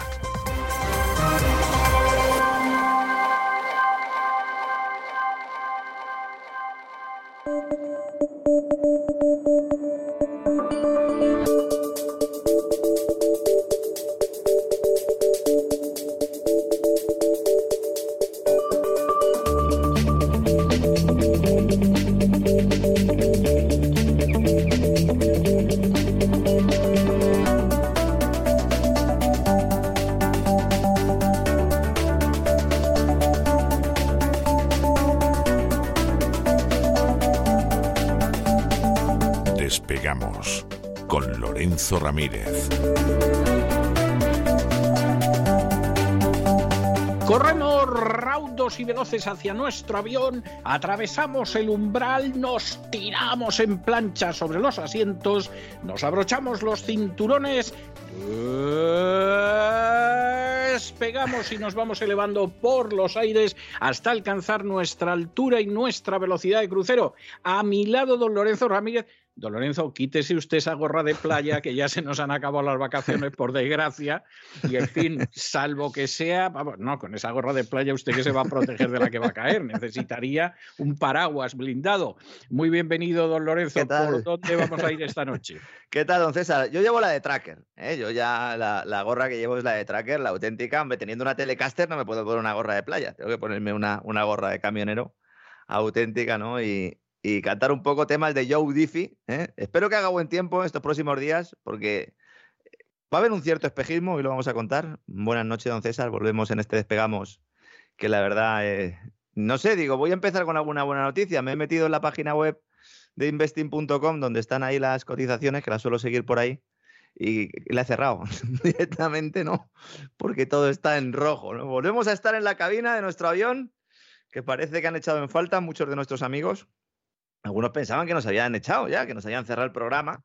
No, no pueden. Es, es, lo bueno. O sea, hasta que empiecen a intervenir ya directamente, que entonces no sabemos qué pasará. La ventaja que tenemos es que como no dependemos de ningún canal de furcias mediáticas, no dependemos del dinero de la publicidad, no dependemos de los bancos, de la publicidad de los partidos políticos, de las instituciones, pues nos mantenemos de hecho, a la vuelta de poco comenzaremos nuestro crowdfunding para la novena temporada, la temporada próxima, que vamos a empezar pronto con el crowdfunding, pero el hecho de ser independientes tiene sus ventajas, tiene enormes inconvenientes, no cabe duda, pero tiene sus ventajas mantener la independencia y contar la verdad entre ellas, que no es poco. Sí, sí, muchos, algunos se han enfadado, hombre, eh, no sé, mm, curramos todos los festivos, señores, ¿eh? no se enfaden. Bueno, anunciamos además que la voz volvería este 25 de abril, aquí estamos para encarar bueno, iba a decir ese fin de temporada, estos, estos últimos meses, ¿no? La verdad es que tiene pinta de que va a ser movidito lo que, lo que se avecina. Muchos temas van a ser desvelados, algunos confirmados, lamentablemente confirmados, ¿no? Algunos los hemos ido avanzando aquí, tanto en la voz como en cesarvidal.tv, cuyos suscriptores además pues han comprobado cómo los contenidos exclusivos se han ido publicando en, las dos últimas semanas. Alguno tampoco lo sabe esto. Me han escrito también algunos, algunos suscriptores. Entren en, en la aplicación o en la web y ahí tendrán pues, los dos últimos que hemos hecho, uno dedicado a la génesis nacional socialista de la religión climática y otro explicando los planes de la OTAN de aquí al 2030 que pasan por la destrucción de Rusia y la preparación para una tercera guerra mundial, fundamentalmente económica. Sí, sí, es así y es terrible. Hace unas horas ha salido el equivalente al ministro de Defensa aquí en Estados Unidos, pero, pero tan, tan ancho y tan pancho para decirnos que la finalidad de la guerra de Ucrania es aniquilar a Rusia.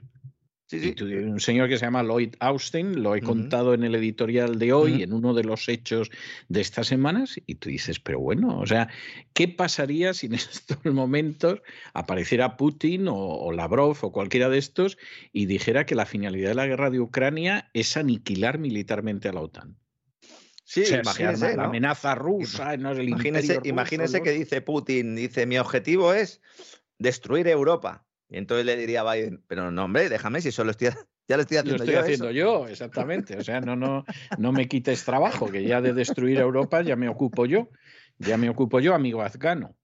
Y entonces. ya me ocupo yo con el amigo Macron también, ¿no? que repite, ¿no? Repite Macron. Mm. Sí. Eh, la verdad es que, bueno, esto hay que creérselo, ¿no? Lo del resultado electoral hay que creérselo. Porque después de, lo de, de, lo de Dominion en su momento y todo esto, pues yo creo que ya todas las elecciones, la verdad, es que los burócratas e inversores respiran tranquilos, respiraban tranquilos. Digo, ya verán mañana cuando abran las bolsas, porque es que en China ha habido un batacazo importante. Y que gane Macron eh, tiene unas cosas positivas desde el punto de vista económico y de mercados, fundamentalmente. Yo creo que, que más negativas que positivas. Eh. Sobre todo porque Le Pen, que esto es otro factor que yo creo que también se había ocultado, Le Pen ya no defendía la salida del euro. ¿eh? Importante, ¿eh? Le Pen cambió el discurso sospechosamente, y digo sospechosamente porque el que defendía una línea un poco más dura era el candidato socialista que se cayó en la primera ronda, ¿no? Sí. Bueno, y de todas formas, Marine Le Pen, aunque la verdad es que quiso, en fin, suavizar el mensaje, eh, al final de todas formas no podía llegar. Quiero decir, una señora que había dicho que Francia se salía del mando eh, militar de la OTAN, pues no, no te van a dejar ganar. Y vamos a ver, de todas formas, el resultado es bien notable, con todo y con eso porque eh, te encuentras con que, por un lado, eh, la diferencia que tenía Macron se ha reducido a la mitad. Sigue siendo mucha diferencia, pero se ha reducido a la mitad. En, votos no es tanto, ¿eh? que ha habido mucha abstención. En, votos, no, es tanto, efectivamente. Y luego, aparte de eso, tú en un momento determinado echas mano al porcentaje de población islámica en Francia y es inferior a la diferencia de votos entre Macron y Marine Le Pen. Es decir, que posiblemente los musulmanes al final le han dado la victoria a Macron, pero que ha habido bastantes musulmanes que prefirieron votar a Marine Le Pen, o por lo menos no en contra de Marine Le Pen, a votar a Macron. ¿eh? O sea, es, eh, eh, lo de las elecciones en Francia, hombre, la victoria de Macron es clara, le ha sacado ocho puntos, o sea, eso no tiene discusión alguna. Pero desde luego eh, no es para que anden tampoco lanzando las campanas al vuelo. ¿eh? No, y sobre todo que también le sirve, ¿no? Para decir, está ahí el monstruo acechando en la puerta, me tenéis que seguir votando a mí, porque soy el que garantizo la estabilidad, ¿no? Inmediatamente le ha felicitado el hijo de Soros, que además tiene gracia porque la felicitación era que era por el bien de Francia, la Unión Europea y Ucrania. Claro, claro, todo junto. Y eso sí, llevaba pantalones el hijo de Soros en esta ocasión. No porque no lleve eh, ropa debajo de la cintura, sino porque es que a veces se pone una falda. Sí, Entonces, sí. Eh, es así, ¿no? Mucha gente en la foto de, Macron con el hijo de, Soros, que ha, estado, bueno, pues sobre todo en España esta mañana en las redes sociales, mucha gente decía, bueno, ¿quién es ese que está con Macron? Bueno, pues si no lo sabes es que tienes un problema, ¿no? tienes un problema, sí. Tienes un problema porque no sabes quién está aquí. Bueno, hay gente que dice que no existe la agenda globalista, ya partiendo de ahí. Pues ahora ya, ahora ya el que hay uno especialmente que dice que no existe la agenda globalista, que, que le conocemos usted y yo bastante bien, que ahora dice que sí existe, pero que son los chinos. Anda, toma castaña, toma ya. O sea, es, es Todo el mundo sabe. Sí, bien. El nuevo orden mundial es chino. Es chino el nuevo orden mundial es chino. Pakistaní, kazajo, bielorruso. Y no sé, mm, que cojan un mapa por ahí, que hay un montón de países que la mayor parte no sabe ni cómo se llama, ¿no? Bueno, los burócratas e inversores respiraban tranquilos, eso decían ayer las crónicas, ¿no? última hora, cuando se sabía el resultado de las elecciones y muchos pensábamos que no, que esto lo único que hace ya pues es constatar ¿no? El camino de destrucción económica que, lleva Europa, porque en contra de lo que mucha gente eh, piensa, eh, en estos momentos unas recetas como las de Macron pues no son en nada buenos ni siquiera desde el punto de vista de los mercados, ¿no? Porque alguno pensará que el ser un chico de los Rothschild, pues a lo mejor alguno pensaba, sobre todo en los entornos liberales, libertarios españoles, que cada día dan más vergüenza, la verdad. La verdad es que sí. Sí, sí, sí. Vergüenza, vergüenza ajena ya. Incluso un poco de penilla en un momento dado, ¿no? Alguno piensa y dice, oh, este señor va a apostar por la libertad de mercado. Nada más lejos de la realidad. De hecho, Macron es un exponente claro de esa socialdemocracia, en el peor sentido de la palabra, que le inunda todo, y que igual nacionaliza empresas por cuestiones de interés nacional, como el megaplan que presentó hace meses y que algunos, insisto, parece que no han leído, como promueve regulaciones proteccionistas para eh, pues intentar de alguna manera proteger a productores locales. Yo sé que hay mucha gente en España que piensa que esta es la solución. Esta no es la solución. Esta es una crisis desglobalizadora.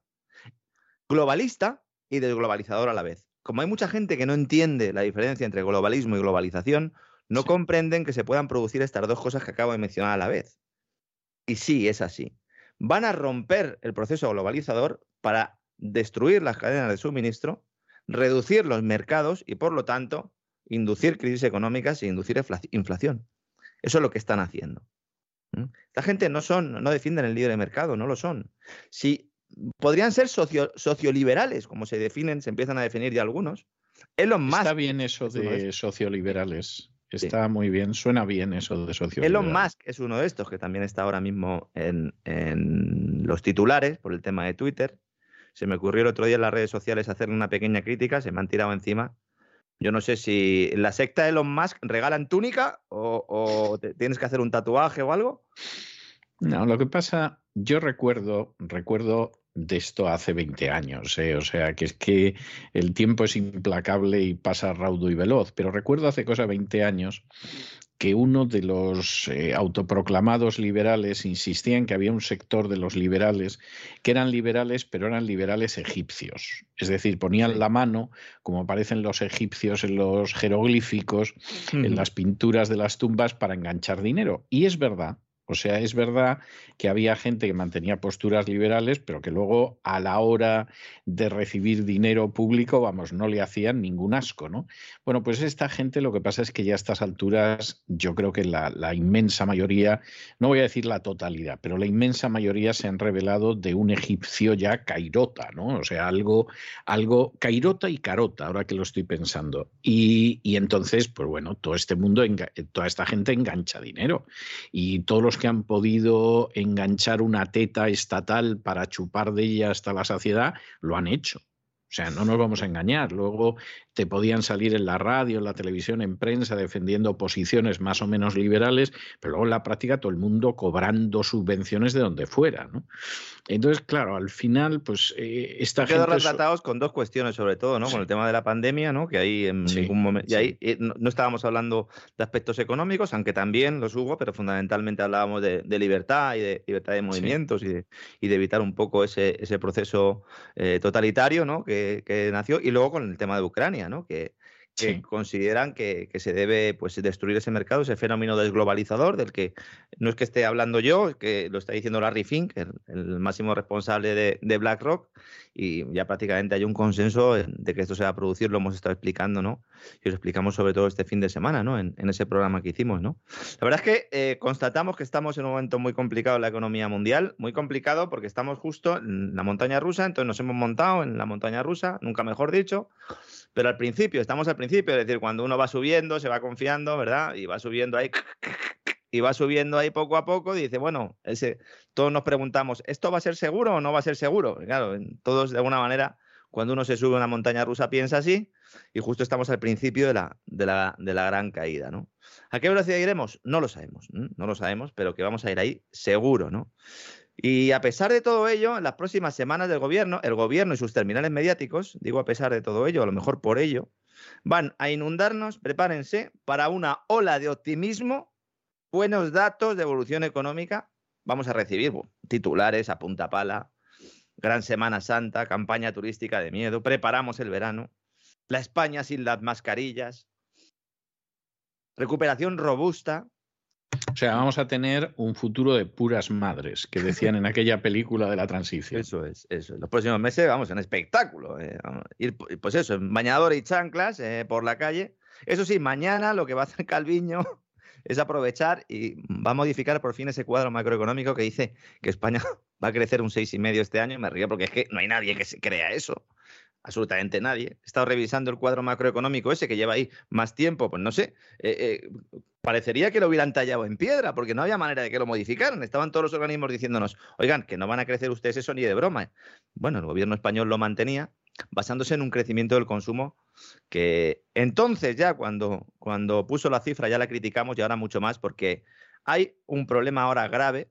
Hay muchas familias que se están dando cuenta y están empezando a ajustar sus presupuestos, pero hay otras que no. Hay otras que están yendo al banco a pedir créditos para irse de vacaciones.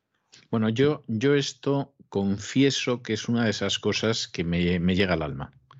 O sea, yo que la gente en una situación como esta se dedique a pedir créditos para irse al banco de vacaciones, es de decir, bueno, ustedes definitivamente no, no, o sea, no, no saben lo que pasa. ¿eh? En fin, luego, eh, luego no, dirán, hombre, yo no soy, vamos, yo no le quiero quitar a nadie la ilusión de irse de, de vacaciones, a, ni mucho menos a la playa, y yo comprendo que la gente quiere ir a la playa o a Venecia, me da igual donde quiera ir. ¿eh? O sea, yo lo comprendo perfectamente, pero me parece de una, de una imprudencia que, en fin, luego, luego vendrá el llorar.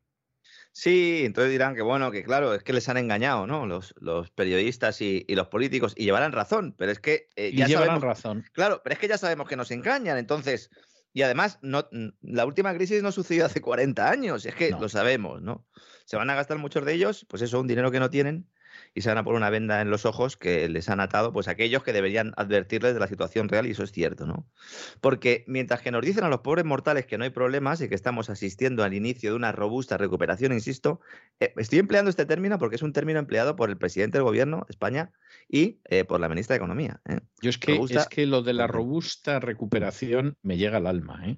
Es- es- no sé, es que es una, es una mentira tan fragrante, ¿no? Que uno dice, bueno, es que mm, tenéis una dureza de cara que, como digo, pues la cara de Sánchez es uno de los, de los materiales más duros que hay en el mundo, ¿no? Bueno, Entonces- era, es, me estaba usted recordando un texto de, de una carta de Pablo de Tarso a los tesalonicenses, donde dice que cuando digan paz y seguridad vendrá repentina destrucción. ¿no? Eso es, eso es.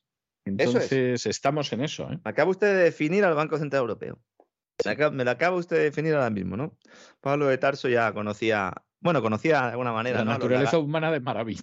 Eso es, ya los Lagards que vendrían después, ¿no? La DJ sí. Lagarde, que ahora vamos a hablar un poco de ella, ¿no? ¿Qué están haciendo los gobiernos y las grandes corporaciones? Bueno, prácticamente ya han terminado de hacerlo, se han preparado para la crisis. Es decir, ellos ya están preparados. ¿Cómo? Han refinanciado toda la deuda que han podido.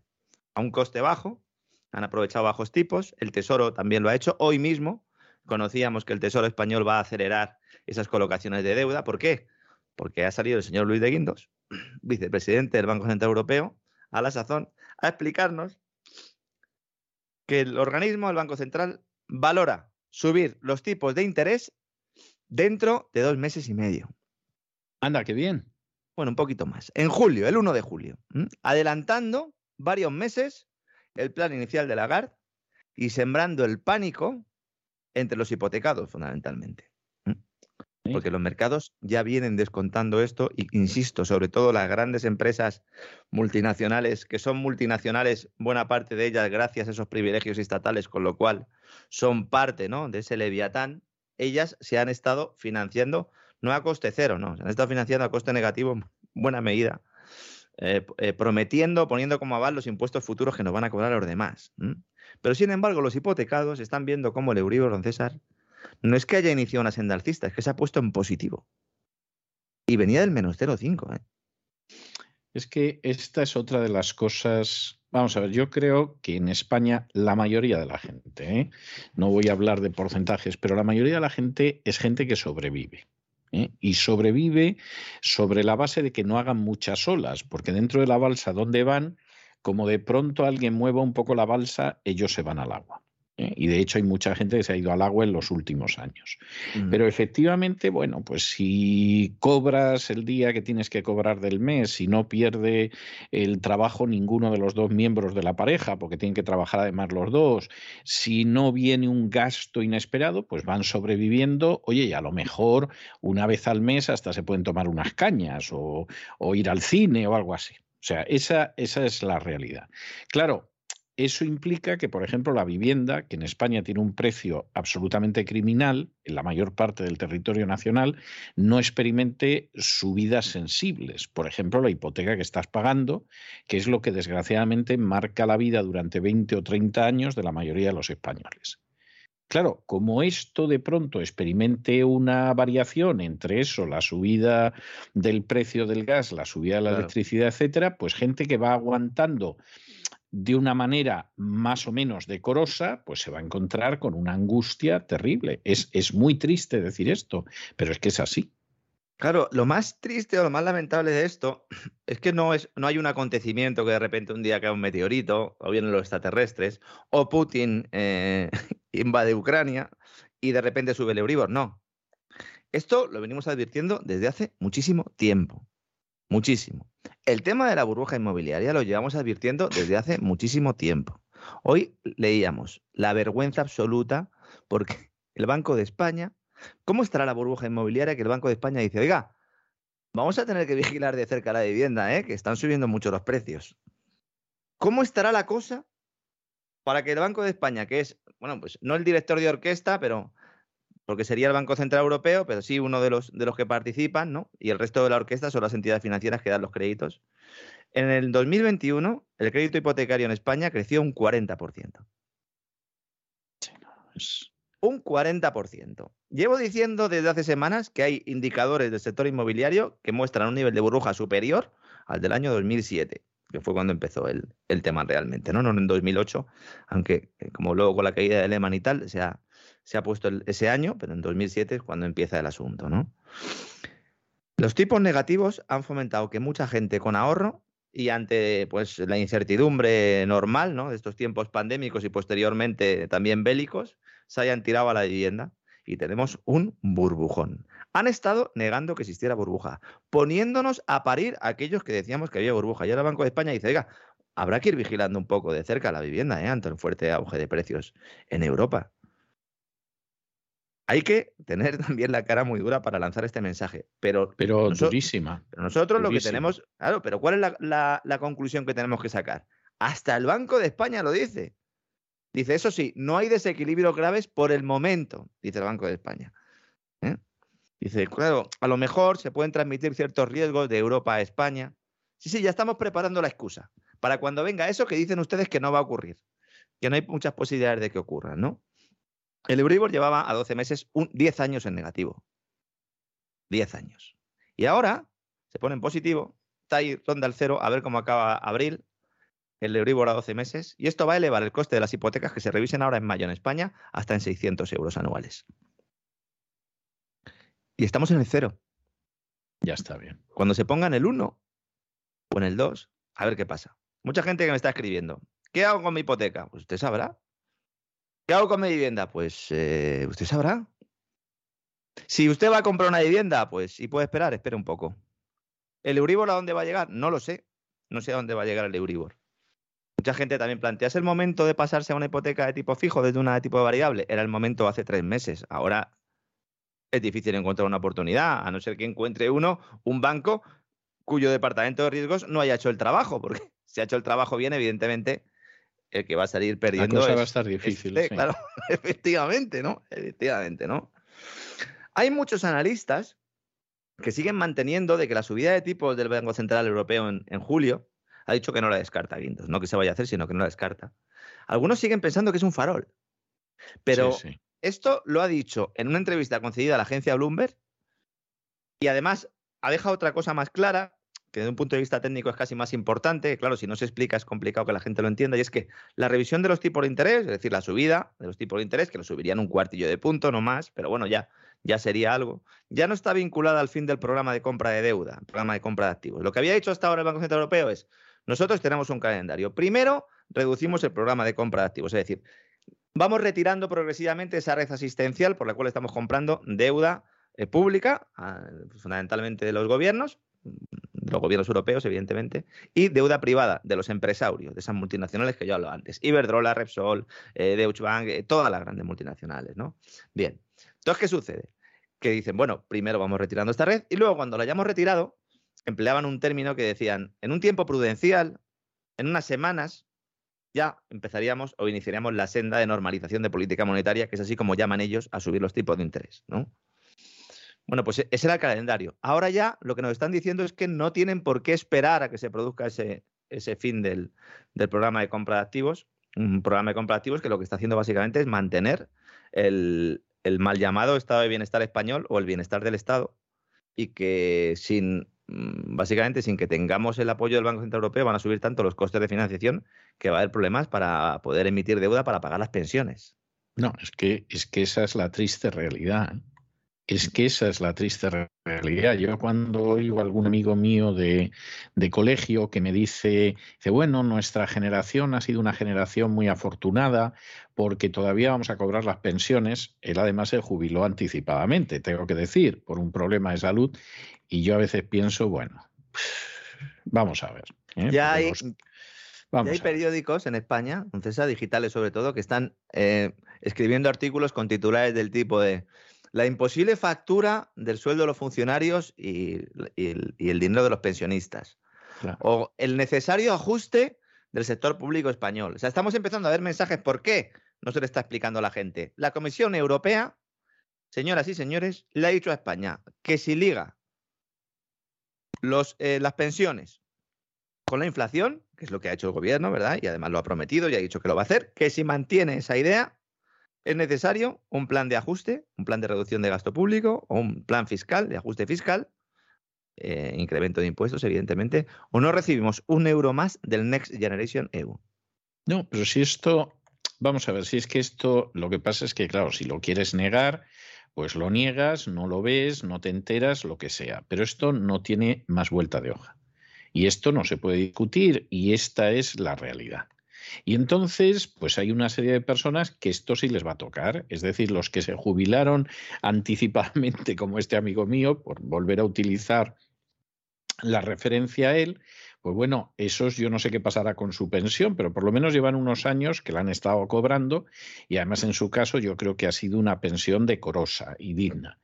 Pero en el caso de otros, olvídese usted de la historia y es que no hay dinero. Y es que en estos momentos lo que sucede es que vas a tener que decidir entre mantener el estado del bienestar o como lo quieras llamar, pero lo tienes que mantener eso o mantienes los privilegios de las clientelas electorales y de las castas privilegiadas. Pero todo al mismo tiempo no lo puedes hacer. El problema, el problema que yo veo ahí, que llevamos, llevamos muchos años haciendo números, ¿verdad? Sobre todo eh, con la, situación actual, es que ni eliminando esa parte se garantizaría el poder, eh, el poder mantener el estado de bienestar. A estas alturas ya no. Ese es el problema real. Pero todavía va a ser más difícil. Sí, sí, sí, claro. claro. Es que Vamos a ver, eh, estaba hablando yo hace muy poquito, además, muy poquito, con, con, una persona que es de Hispanoamérica y de pronto se entera de que en España, aparte del Parlamento Nacional, hay otros 17, con los funcionarios y todo lo demás. Y entonces, en ese momento me dice, ¿y, ¿y cómo lo pueden mantener?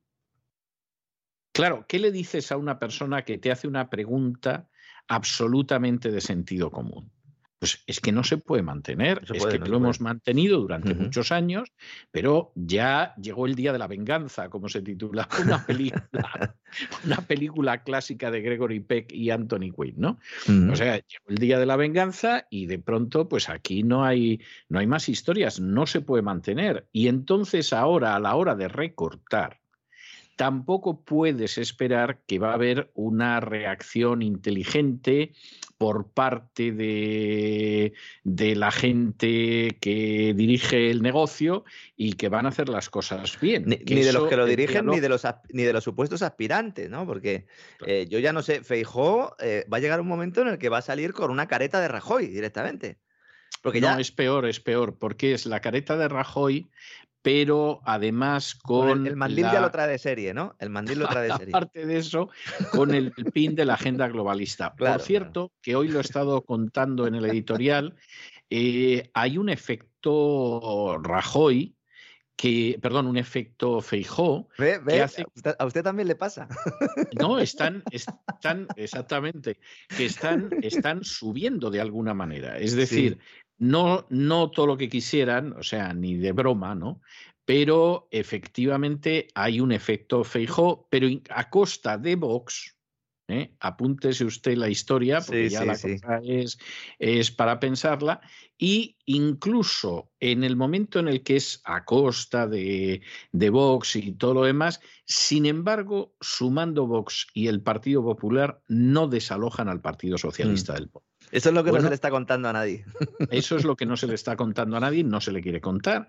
Entonces, bueno, pues que cada uno saque sus conclusiones de toda esta película, porque esta es la, la, situación que hay. Es decir, que Feijó, hay gente que de pronto ha dicho, a mí los de Vox no me terminan de convencer, porque para que sean, a fin de cuentas, el PP 2 ya para eso tenemos al PP y entonces votamos al original, que esto es algo que suele pasar en política, y eh, en última instancia, pues hay una serie de votos de Vox que se están volviendo al Partido Popular de donde seguramente procedían. Vale. Pero es que incluso con ese pequeño incremento del Partido Popular sumado a Vox, no da para desalojar a Pedro Sánchez, que de todas formas aspira a ser secretario general de la OTAN, que ya es el remate, ¿no? Sí, sí, sí. Lo, avanzamos aquí, además, yo creo. Estuvimos hablando un día de esto y decíamos, bueno, ¿cómo puede ser realmente? Pero efectivamente era, ¿no? Eh, es aspirante a ello, ¿no?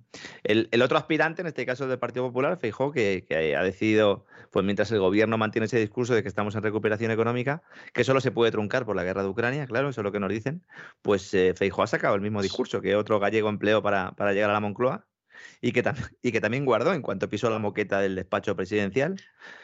Y este lo hace con menos entusiasmo, ¿eh? porque este ha gobernado, aunque haya gobernado en Galicia, y entonces, eh, bueno, pues no resulta tan fácil contar el cuento chino. ¿eh? Las cosas, las cosas como son. Y lo hace, pero con menos entusiasmo. Rajoy lo hacía de una manera que nos engañó a muchos, a mí. Por ejemplo, yo, yo tengo que reconocer que a mí ha habido eh, Mm, políticos que me han engañado en un momento determinado o partidos que me han engañado. Y lo que pasa es que, claro, el resultado luego ha sido que, yo digo lo mismo que el cuervo de Edgar Allan Poe, nevermore, nevermore, nevermore. Claro. Es decir, la vida me va a volver usted a engañar. El problema no es que uno le engañe, el problema es que uno le engañe y luego le engañe el mismo otra vez y le engañe el mismo otra vez y encima le siga defendiendo, que es lo que hacen, que es lo que hacen la mayoría, ¿no? La verdad es que Feijóo se ha vestido, se ha vestido de Rajoy, ¿no? Eh, eh, pues un poco prometiendo esas rebajas, esas rebajas de, impuestos, que también nos prometió en su momento eh, Rajoy con Montoro, ¿no? Y bueno, pues son unas bajadas de impuestos que yo siento comunicarles a todos los, nuestros, nuestros oyentes, ¿no? que eh, solo los forofos se creen. Es decir, en España no va a bajar los impuestos nadie. Sí. Pero es que aunque, aunque quieran, es decir, algunos me dicen, bueno, si mm, pudiera ganar Vox, si gana Vox, tampoco baja los impuestos. Porque es que no depende de nosotros, señoras y señores. Es que una vez que el Banco Central Europeo retire la barra libre, que lo va a hacer ya, no en 2023, ni ya, y vuelvan las reglas fiscales a la eurozona, que esto sí que sería el año que viene, ya no hay margen. Y por eso Bruselas nos está diciendo, no, no, no, ¿qué, qué bajada de impuestos? No, no, ustedes, si quieren mantener el sistema tal como lo tienen, de momento me van a subir los impuestos. ¿no? Todos estos 15.000 millones de euros de los que se habla de rebaja fiscal, pues eh, es prácticamente nada. ¿eh? También hay que tener en cuenta que en términos, eh, si uno lo pone en términos relativos, dice, bueno, 15.000 millones de euros es mucho dinero. 15.000 millones de euros es aproximadamente el coste de un mes de pensiones. Sí. ¿Mm? Un mes.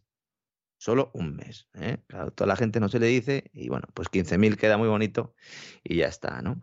Bueno, de momento eh, lo que está claro es que la inflación sigue descontrolada, eh, a pesar del anuncio del Banco Central Europeo de las actuaciones previstas de la Reserva Federal. Eh, solo bajará por efecto estadístico, seguramente en los próximos meses. Es posible que veamos también una cierta relajación de la inflación, relajación que en comparación con el objetivo del 2% se va a quedar muy por encima, ¿no? Seguramente, pues al mínimo el triple, pero de alguna manera ese efecto estadístico de compararlo con, épocas en las que ha sido más alta, ¿no? pues eh, provocará ese espejismo. ¿no? Luego, posteriormente, una vez que se produzca la recesión, entonces ahí sí que caerá la inflación, pero por destrucción de la demanda. pero esto ya sería cuando la recesión fuera evidente y ya muchos están eludiendo responsabilidades, como siempre. Voy a poner un ejemplo, porque es que me ha parecido tremendo. ¿no? Sale la directora del Fondo Monetario Internacional, la directora gerente, doña Cristalina Georgieva, ¿eh? entrevista en directo con la cadena CNBC y dice, pues igual no hemos prestado suficiente atención a las consecuencias no deseadas, ¿no? De, imprimir y de crear dinero de la nada, ¿no? Dice, pero vamos a ver, señoras y señores, ¿cómo que no sabían ustedes las consecuencias? Es que es tremendo, dice, ante la decisión masiva de gastar para apoyar la, la economía, reconocimos que principalmente había demasiado dinero en circulación y muy pocos bienes, y nos hemos dado cuenta de esto. Así, de golpe de golpe, dice, a veces actuamos como si fuéramos niños de 8 años jugando al fútbol. Todos estamos en la pelota y no cubrimos el resto del campo. Anda, mira, ya, ya si la explicación es esa, yo ya es que no tengo nada que decir. O sea, ya con una explicación, claro, estamos ahí a la pelota, a la pelota y no nos damos cuenta de lo que sucede. Posiblemente, fíjese, nos estamos riendo de esto, pero posiblemente, posiblemente, eso no esté tan lejos de la realidad. Es decir, estamos todos nosotros a nuestro balón, estamos a nuestra bola. Eso sí, eso sí, exactamente. Estamos a nuestra bola y lo que le pase al resto del mundo nos importa un pimiento. Y entonces de nosotros dependen en realidad, en el caso de Europa, centenares de millones de personas que nos importan un pimiento, porque nosotros vamos a nuestra bola. Sí, sí, sí, sí, pero es que es tremendo. Mm, que busquen, por favor, la entrevista a todos nuestros amigos, porque es que las declaraciones son impresionantes. Dice, es que nosotros tenemos un objetivo en mente y entonces intentamos arreglar algo, pero claro, no pensamos en el impacto que nuestras soluciones puedan generar. Dice, por ejemplo, el empobrecimiento del sistema monetario ante la impresión de dinero inorgánico, que es como le llama ella el dinero de mentira, es decir, el que llevamos todos en los Mala suerte, mala suerte. Claro, es que no, no, no lo sabemos, ¿no? No sabíamos las consecuencias, ¿no? Cuidado, porque el Fondo Monetario Internacional y el Banco Mundial lo lanzo en plan, en plan avance, aunque vamos a hablar de ello en, días futuros, están preparando ya la gran hambruna. Porque hambruna se va a producir, pero estos van a sacar tajada en la gran hambruna. Y esto ya están preparando el, contexto. ¿verdad? ¿Quién lo va a dudar que, ¿Eh? efectivamente van a enganchar tajada en la gran hambruna? 500 millones de personas, ¿eh? que se está hablando de que puede afectar a 500 millones más de los que les está afectando ahora. Eh, cuidado, ¿eh? Crisis de refugiados, ya se habla de prestar dinero al tercer mundo. Este dinero, señora Georgieva, ¿de dónde lo van a sacar? Porque a lo mejor lo tienen, lo tienen que imprimir de la nada también, como, como el que han impreso antes. Y entonces la pelota, de, la pelota de quién va a ser ahora la pelota. ¿De dónde va a salir el dinero? Y luego, más importante, señora Georgieva, ¿en los bolsillos de quién va a acabar el dinero? Porque claro, a lo mejor lo que dicen es, ah, no, pues entonces necesitamos que haya subsidios a los agricultores del tercer mundo y entonces a lo mejor el dinero se lo das a un gobernante corrupto. O a lo mejor le pones, mm, pues no sé, por ejemplo, ¿no? Una central eléctrica de paneles solares.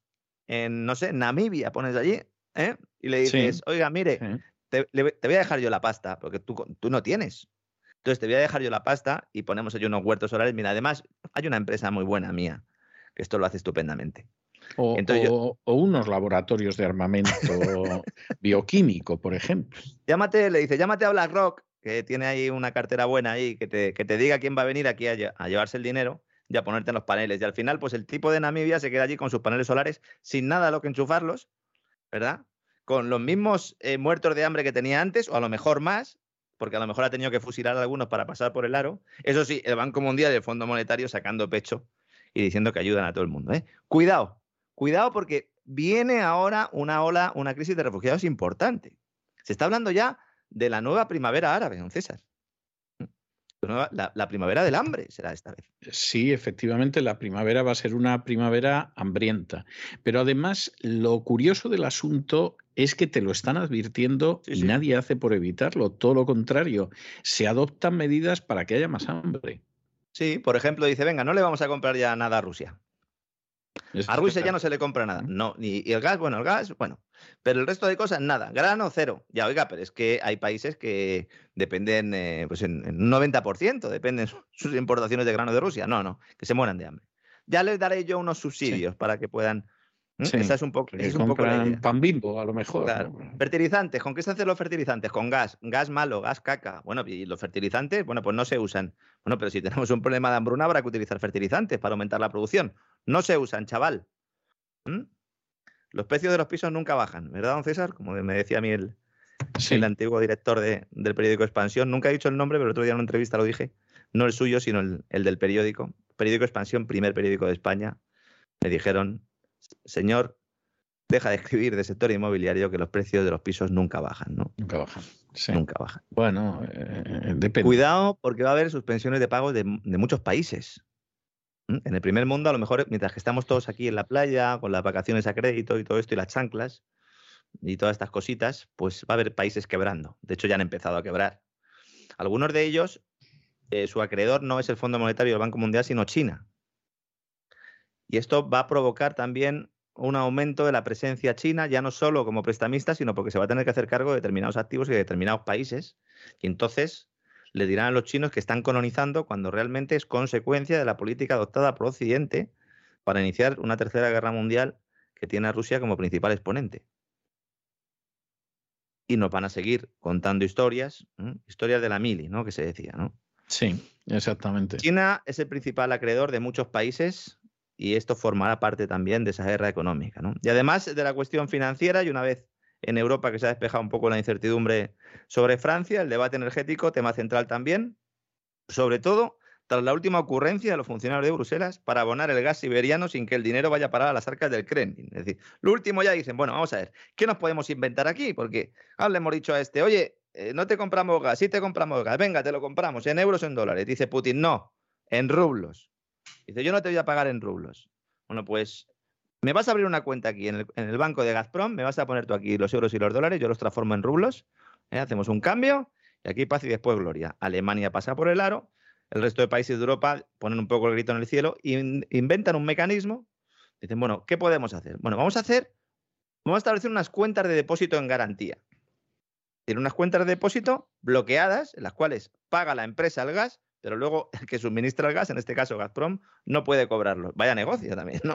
Es fantástico, sí. Claro, dice, no, yo quiero el gas, pero no te lo voy a pagar. Ni en rublos ni en dólares. Yo te lo pago, pero te lo pago en una cuenta bloqueada, ¿no? ¿Para qué? Para que el Tesoro ruso no pueda hacer a los fondos, ¿no? De forma un poco similar a lo que se usó con, con las ventas del petróleo iraní, en su momento, ¿no? Dice, bueno, yo lo voy aquí voy ingresando y cuando ya te portes bien, si te portas bien, ya te dejaré que lo cojas, ¿no? Estados Unidos. Como esté, como esté en alguna cuenta en el Banco de Inglaterra, lo llevan claro. ¿eh? Porque, porque en el Banco de Inglaterra, desde hace siglos, mm. se aplica la norma de que lo que entra no sale. Sí, clásico, esto para mí, ¿no? Que se podría decir, Pues en inglés, lo mismo, pero hasta, en inglés. hasta que se aclare, ¿no?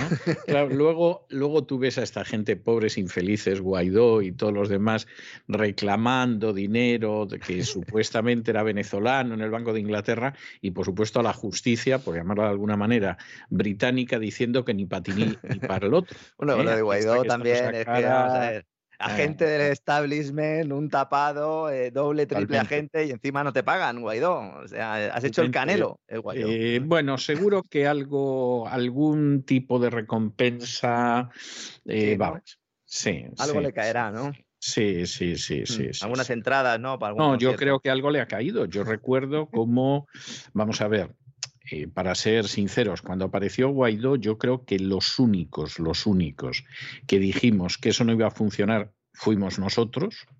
Eso provocó una oleada de cólera en ciertos barrios inmediatamente, porque Guaidó era, vamos, no veas, un cruce de Jesucristo, el séptimo de caballería y Harry el sucio. O sea, era algo por demás no tardó en quedar de manifiesto lo que era Guaidó, pero una de las primeras cosas que apareció fue un vídeo de un hermano suyo diciendo que se fueran haciendo con el dinero rápido porque más de un año para enganchar dinero a lo mejor no tenía. Se hizo un zaplana ahí un poco, ¿no? Entonces, entonces, ¿qué quiere usted que le diga? Bueno, entonces se plantean esto los burócratas, dicen, bueno, vamos a crear esto de los depósitos en garantía, vamos a llamar a Estados Unidos. Janet, llama a Draghi a Janet Yellen y le dice, ¿cómo hacemos esto? Estados Unidos, ok, ok. Y Putin dice, pero vamos a ver, chavales, si vosotros no me vais a pagar esto, ya no en euros o en dólares, sino en nada, me lo vais a meter en una cuenta de depósito de garantía, pues mira, te cierro el gas y ya está, no te voy a dar nada de gas, ¿no? Y bueno, entonces hay que replantear la estrategia, dice Rusia. Dice la Comisión Europea, ¿no? Todo esto, que es que ya, han pasado un montón de semanas desde que, desde que empezaron las sanciones a Rusia. Es decir, fíjense cómo estamos en Europa, cómo se toman las decisiones, ¿no? Y entonces dicen, bueno, vamos a hacer un estudio para analizar cómo podemos cumplir la normativa de Putin y al mismo tiempo salvar la cara a nosotros con las sanciones, ¿no? Y entonces lo que hacen básicamente es abrir la puerta a que las empresas europeas, occidentales, que no hayan firmado todavía contratos con Rusia para la entrega de gas o las que tengan contratos que van a expirar, estos puedan acordar con Gazprom los nuevos contratos, pagar en rublos y así no se viola la ley. Es fantástico. ni tampoco las sanciones. Y de, claro, porque, bueno, claro. Ahora, eso sí, los que tengan contratos en vigor, estipulando pagos en euros o en dólares, no deben acceder a las demandas rusas. Pueden entonces hacer su ingreso en Gazprom y ya Gazprom que haga el cambio correspondiente, ¿no? Fíjese usted cómo se la cogen con papel de fumar. Sí, sí. Y en medio de todo esto, la señora Georgieva tiene un ratito libre y publica el Fondo Monetario Internacional un informe diciendo, el próximo invierno no habrá gas suficiente en Europa si se lleva a cabo la desconexión con Rusia. Muy bien, pues ya no somos cuatro locos los que lo estamos diciendo, lo dice el propio Fondo Monetario Internacional, ¿no? La de vueltas que da Bruselas para llegar a la casilla de salida. Eso sí, han empleado semanas en preparar un documento consultivo, ingentes recursos materiales y todo para dar la apariencia de que se está bloqueando el gas ruso cuando es falso, evidentemente. Sí. Claro, no le van a decir a los súbditos que el famoso paquete de sanciones supone en realidad una excusa para comprar el gas a Estados Unidos y para ahorcarnos con la soga verde, ¿no? Como hemos ya comentado much- muchas veces, ¿no? Y mientras aquí en Europa seguimos con la mal llamada transición ecológica y la confianza ciega en esas renovables, los chinos siguen adelante con su plan de construir 150 reactores nucleares. Lo avanzamos aquí. Hace meses muchos decían que era mentira, pues bien, se acaba de dar luz verde a la construcción de varios de estos reactores, seis en concreto, con un presupuesto al cambio de unos 18.700 millones de dólares, billions USA, ¿eh? por si hay alguien que nos esté escuchando allí en Estados Unidos, que sabemos que hay mucha gente, y una potencia combinada de 7,2 gigavatios, que es similar a toda la flota nuclear española. Eso ya así de entrada. China es el tercer país del mundo en capacidad de energía nuclear instalada, después de Estados Unidos y de Francia. Pero allí, la energía nuclear solo representa algo más del 2% de la capacidad de generación de energía. Así que fíjense si tienen recorrido. En electricidad estaríamos hablando de un 5% aproximadamente, producción de electricidad. Tienen 53 centrales nucleares con una capacidad de 55 gigavatios, y entonces eh, esto lo van a ampliar a 70 gigavatios en 2025, así progresivamente hasta llegar a los 150 gigavatios en el 2030, lo que podría ser suficiente para superar a Estados Unidos y Francia. Lo llevamos diciendo mucho tiempo. Nos hemos ahorcado con la soga verde. Hemos renunciado a la energía nuclear. Nos hemos hecho más dependientes aún de un gas que no teníamos, sobre todo en el caso de Europa. para hacer la mal llamada transición ecológica. Si China lleva a cabo su plan, todavía es capaz de cumplir los objetivos de emisiones, porque, la energía nuclear, las centrales nucleares no emiten CO2, y encima nos van a adelantar por la derecha, no por la izquierda, por la derecha. ¿Mm? Eso al futuro, porque a corto plazo, ahora mismo lo que hay son muchos problemas, sobre todo por el bloqueo de los puertos, que amenaza con crear otra crisis en las cadenas de suministro globales, otro gran tema de que vamos a hablar seguramente en las próximas semanas largo y tendido. De hecho, esa ruptura ya se está produciendo. Los tiempos de gestión en el puerto de Shanghái casi se han triplicado. Estamos hablando de lo que se hacía antes en, cuatro días, ahora se hacen doce. Retrasos, requisitos sanitarios, se están provocando infinitos atascos a la entrada de estas infraestructuras que son claves para el comercio mundial, ¿no? Por este puerto pasan aproximadamente entre el 20 y el 30% de las, de las mercancías que, gestiona el país. Los fletes, el índice de fletes también nos está dando un dato importante sobre caída de exportaciones, pero en contra de lo que muchos están diciendo, y por eso quería comentarlo aquí, siempre me gusta centrarme en cosas importantes, pero también en, en, cosas que no nos cuenten. Lo que estamos viendo ahora no es tanto un problema de congestión de buques en Shanghái, que lo hay, como estoy diciendo, pero lo importante aquí es que los fabricantes chinos no pueden llevarle sus mercancías al puerto para exportarlas. Lo cual es eh, delicado, delicado, como mínimo, vamos. Claro, porque claro, hay muchos confinamientos que no van ligados a un incremento de las muertes por COVID, lo hemos explicado aquí, ni siquiera los contagios, porque en términos relativos los contagios son muy bajos respecto a toda la población que hay. Lo que pasa es que ya sabemos cómo hacen las cosas los chinos y están obsesionados con la política esta del COVID cero. Eh, o eso nos están diciendo. El otro día también hacía una pregunta yo en las redes sociales que estoy empezando a hacer y que todavía no tengo una respuesta, a ver si alguien nos puede ayudar, incluso usted, don César. En un país donde hay tanto control de la información, de las redes sociales y sobre todo de lo que se dice y lo que no se dice a través de Internet, ya no solo dentro de China, sino al extranjero. ¿Cómo podemos estar viendo vídeos como los que estamos viendo de los confinamientos en las ciudades, separando a los niños de sus padres, etcétera, etcétera? ¿Por qué los estamos viendo? No, exactamente. O sea, esta es la cuestión. Es decir, aquí, ¿cómo puede ser que en última instancia cosas que se supone que hay un control, que es el control chino, etcétera, etcétera, etcétera, luego, sin embargo, nos encontremos con esto? Una de dos. O el control no está en control, o le interesa a alguien que esto se vea. Aquí yo he hablado con gente que está en China y me dicen que ni de broma es eh, la, situación como la, que, como la que se nos está trasladando. Pero claro, yo hablo con poca gente. Al final, eh, bueno, pues a mí también en este sentido me pueden dar una información errónea. China es un país muy grande y puede ser que en unas zonas haya problemas y en otros no, no. Lo que es cierto es que hay muchas restricciones. Eso sí es cierto. Hay muchas industrias que han cerrado, por lo menos que han parado su actividad. Hay muchos chavales que están ahora mismo eh, dando clase online, los han mandado a, la escuela. Eh, y bueno, hay temor incipiente a que, a que ya no solo en Shanghái, sino en Guangzhou, que es el centro manufacturero del sur del país, pues eh, suceda lo mismo porque se han comenzado a realizar pruebas masivas de COVID. Fíjese que no es que haya un problema de que la gente esté enferma y se cierren industrias, sino que se están haciendo pruebas masivas y como hay política de COVID cero, si, si la gente, hay mucha gente que da positivo, entonces se cierran esas industrias. Estamos hablando de, decisiones burocráticas, ¿eh? con un objetivo supuestamente sanitario, pero burocráticas. ¿no? ¿Y esto en qué se traduce en el resto del mundo? Pues se traduce en inflación, porque todos estos bienes van a costar más caros. De hecho, las principales plazas bursátiles de China han vivido un lunes negro con caídas importantes, en la peor sesión desde que, desde que irrumpió el coronavirus sobre los mercados. Y eso ha provocado, pues, como decía al principio, que todos los, índices bursátiles en, Europa y también en la apertura de Estados Unidos pues estén en rojo a ver cómo acaban a ver cómo acaban el día. Vamos a hablar de muchos de estos temas en, futuros despegamos. Eh, antes de terminar, me gustaría hacer un comentario eh, sobre el tema del yuan, del euro y del rublo. Hay muchos movimientos ya que están confirmando esa tendencia de cambio de era monetaria. Eh, Israel, el Banco Central, ha decidido agregar, el yuan chino a sus tenencias de moneda de reserva. Esto es histórico. ¿Mm? Esto no se había producido nunca. ¿eh? El Banco de, Israel añade el yuan chino junto a otras eh, monedas a una reserva que el año pasado pues, superó los 200.000 millones de dólares por primera vez. Y a partir de este año, la combinación de divisas pasará del tradicional trío formado por el, el dólar estadounidense, el euro y la libra esterlina, que eran lo que tenía sus reservas el Banco, el Banco Central de Israel, a incluir al dólar canadiense, al australiano, esto pues no deja de ser eh, anecdótico, pero sobre todo incluye al yuan, también conocido como renminbi, aunque no significa exactamente una cosa es la divisa y el otro es como se le llama a moneda en China. Eh, entiendo que... La verdad es que toda la gente en China no lo llama yuan, lo llama el renminbi. Sí, Sí, sí, sí.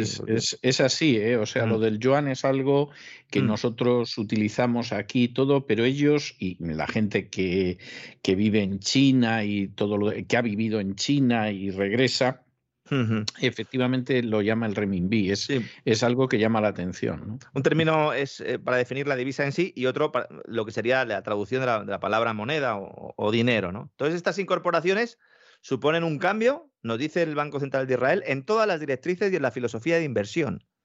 Esto es muy importante, porque nos están diciendo, vamos a cambiar el foco. Ya consideramos que el dólar sigue siendo el dólar, pero es un poco menos dólar de lo que era antes. En lugar de tener el 66% de las reservas, tenemos el 61%. ¿Es poco? Es poco, pero es una tendencia, sobre todo si nos dicen que es un cambio filosófico. En el caso del euro, pasa de tener el 30% al 20%. Esto sí que es una caída importante. del yuan. que, yo es que creo que vamos, eh, vamos a ver, es difícil eh, pronosticar a este respecto porque pueden pasar muchas cosas. Pero primero, vamos al final del monopolio del dólar como moneda de, tráfico universal, de intercambio ¿eh? universal. Yo creo que eso no tiene vuelta de hoja. Creo que dentro de ese final del monopolio, efectivamente, una de las monedas que entra en la canasta de monedas es el renminbi o el yuan, como, como usted lo quiera denominar. Creo que va a ser difícil mantener al rublo fuera de la canasta. o sea, sé que hay gente que le gustaría, pero me temo que va a ser difícil. Y el euro, por supuesto, va a estar en la canasta, pero con bastante menos peso del que han supuesto algunos. Y además, sobre todo, eh, frente al dólar y frente también al yuan. Eh, y yo creo que ese es el panorama hacia el que vamos y en el que estamos ya empezando a caminar. Sí, donde hay movimientos ya claros, ¿no? Eh, precisamente la reflexión que hacía usted sobre todo en el tema de, que el dólar deje o comparta su estatus de, divisa de reserva con otras, es precisamente lo que dijo Jerome Powell, el presidente de la Reserva Federal, hace, hace ya unas semanas. Y a mí me parece muy destacable lo del Banco Central de Israel, primero por el país que es, es decir, Israel no es un país cualquiera, y el hecho de que, de que hable de cambio filosófico, que es algo que normalmente no se suele decir. Eh, lo normal es que nos hubieran dado un cuadro con las reservas y que nos hubiéramos fijado y que hubiéramos dicho, miren, pues está comprando, está comprando yuanes como divisa de reserva. Insisto, este dinero lo utiliza el Banco Central como seguridad, como red de seguridad. Es decir, considera por primera vez que el yuan es una divisa segura, algo que nos estaban diciendo desde hacía mucho tiempo que no era, ¿no? Y luego con respecto al tema del rublo, Mientras todos estamos mirando la cotización del rublo respecto al dólar para ver hasta qué punto las sanciones occidentales hacen mella en la economía rusa, resulta que el billete verde está a punto de protagonizar un sorpaso histórico al euro. El euro está en caída libre. todos estamos mirando el rublo dólar, rublo euro, pero nadie está mirando el euro dólar. Y cuando miras el euro dólar dices, ahí va, que vamos a la paridad. ¿Mm? El economista estadounidense Michael Hudson, eh, hemos hablado de él en los últimos días, el autor del libro Superimperialismo, eh, la estrategia económica del imperio americano, sería la traducción al, bueno, estadounidense, ¿no? porque se refiere al estadounidense, pero sí, sería la traducción, ha publicado recientemente un análisis sobre el rol que está teniendo el dólar en el contexto de la actualidad geopolítica entre Rusia, OTAN y Ucrania. Me parece muy interesante porque él plantea que hay una ganancia de Estados Unidos a corto plazo, pero a medio y largo no tan claro, ¿no? Porque en principio hay tres elementos que fortalecen al dólar frente al euro. Uno, los países de la OTAN comprarán gas natural licuado, Estados Unidos, lo hemos dicho ya, pero claro, tendrán que gastar miles de millones de dólares en construir una capacidad portuaria suficiente lo que puede demorarse quizás hasta 2024, esas plantas regasificadoras de las que hemos hablado aquí, ¿no? si es que no más, si es que no Si es que no más. De momento lo que van a utilizar son plantas regasificadoras eh, en el mar, buques, directamente, son buques que hacen ese trabajo, pero evidentemente necesitan mucho más tiempo, ¿no? Luego, estos mismos países deben aumentar sus compras de armas del complejo industrial militar de Estados Unidos, eh, como estamos viendo, ¿no? Como estamos viendo, evidentemente, ¿no? Los precios de los alimentos suben como resultado de la desesperada escasez de granos resultante precisamente de ese cese de importaciones de Rusia y Ucrania, eh, los fertilizantes de los que hemos hablado ya antes, y luego respecto a Europa, el costo en dólares de la deuda externa europea será asumida, dice él, para financiar su creciente déficit comercial con Estados Unidos por petróleo, armas y alimentos. Porque es que eh, eh, todo lo que no le compramos a Rusia se lo vamos a comprar a Estados Unidos, más las armas que hay que darle al señor Zelensky. que además además es gordo porque resulta que, bueno, la última noticia de hace apenas unas horas aquí en Estados Unidos de los varios centenares de millones de, de dólares en armas que está vendiendo Estados Unidos a Ucrania, ya más de la mitad no es para Ucrania es para otros países que andan por allí cerca. Claro, claro. Es decir, estamos aprovechando la historia de Ucrania para hacer la venta del siglo o de lo que va de siglo. Y efectivamente es así, claro, esto, esto hay que pagarlo. Es decir, Estados Unidos no regala las armas, ni mucho menos a la gente. No, no es una donación de estas así generosas, etcétera, ¿no? O sea, no, no hay nada parecido a eso. Y entonces, pues bueno, aquí que cada cual se las, se las apañe como sea, porque efectivamente aquí ahora hay una deuda añadida de armas que no deja de ser muy gordo. O sea, yo lo siento muchísimo, pero es una de esas cosas que se va a poner, pero vamos, la, la, la torta va a costar un pan. ¿eh? Bueno, de hecho, el, el, en los primeros días Alemania ya salió a decir que había que aumentar el presupuesto de la OTAN. Es lo primero que dijo, evidentemente, ¿no? ¿Y a quién se la vamos a comprar? Pues a nuestros amigos de General Dynamics, de Raytheon, de Lockheed por supuesto, y compañía, ¿no? Por supuesto que además eh, forman una parte importantísima del accionariado de los grandes medios de comunicación en este país que, que, todos los días nos están contando lo absolutamente imprescindible que es enfrentarnos con el peligro ruso, gastar más dinero en armas, etcétera, etcétera, etcétera. Que vamos, y a su vez, y a su vez están controlados por las mismas gestoras y fondos de inversión que son los que nos están diciendo que hay que ir a una transición ecológica, etcétera, etcétera, que hay que romper con Rusia y que hay que crear Exacto. ese nuevo orden. ¿no? En este contexto Exacto. también muchas veces se nos olvida y, y, pido perdón a todos nuestros amigos que nos escuchan en Latinoamérica, porque dicen, bueno, ¿y aquí qué va a pasar? Miren, Michael Hudson lo que dice es que muchos países africanos y latinoamericanos eh, se enfrentan a una elección, que es o pasar hambre o reducir el uso de gasolina y electricidad ambas cosas, o bien pedir prestados dólares para cubrir su dependencia del comercio moldeado por Estados Unidos. Esto es una guerra económica para intentar salvar al dólar ante la hegemonía china. Y se ha acelerado el proceso para intentar conseguir una ventaja a corto plazo. La gran cuestión es, ¿y a medio plazo?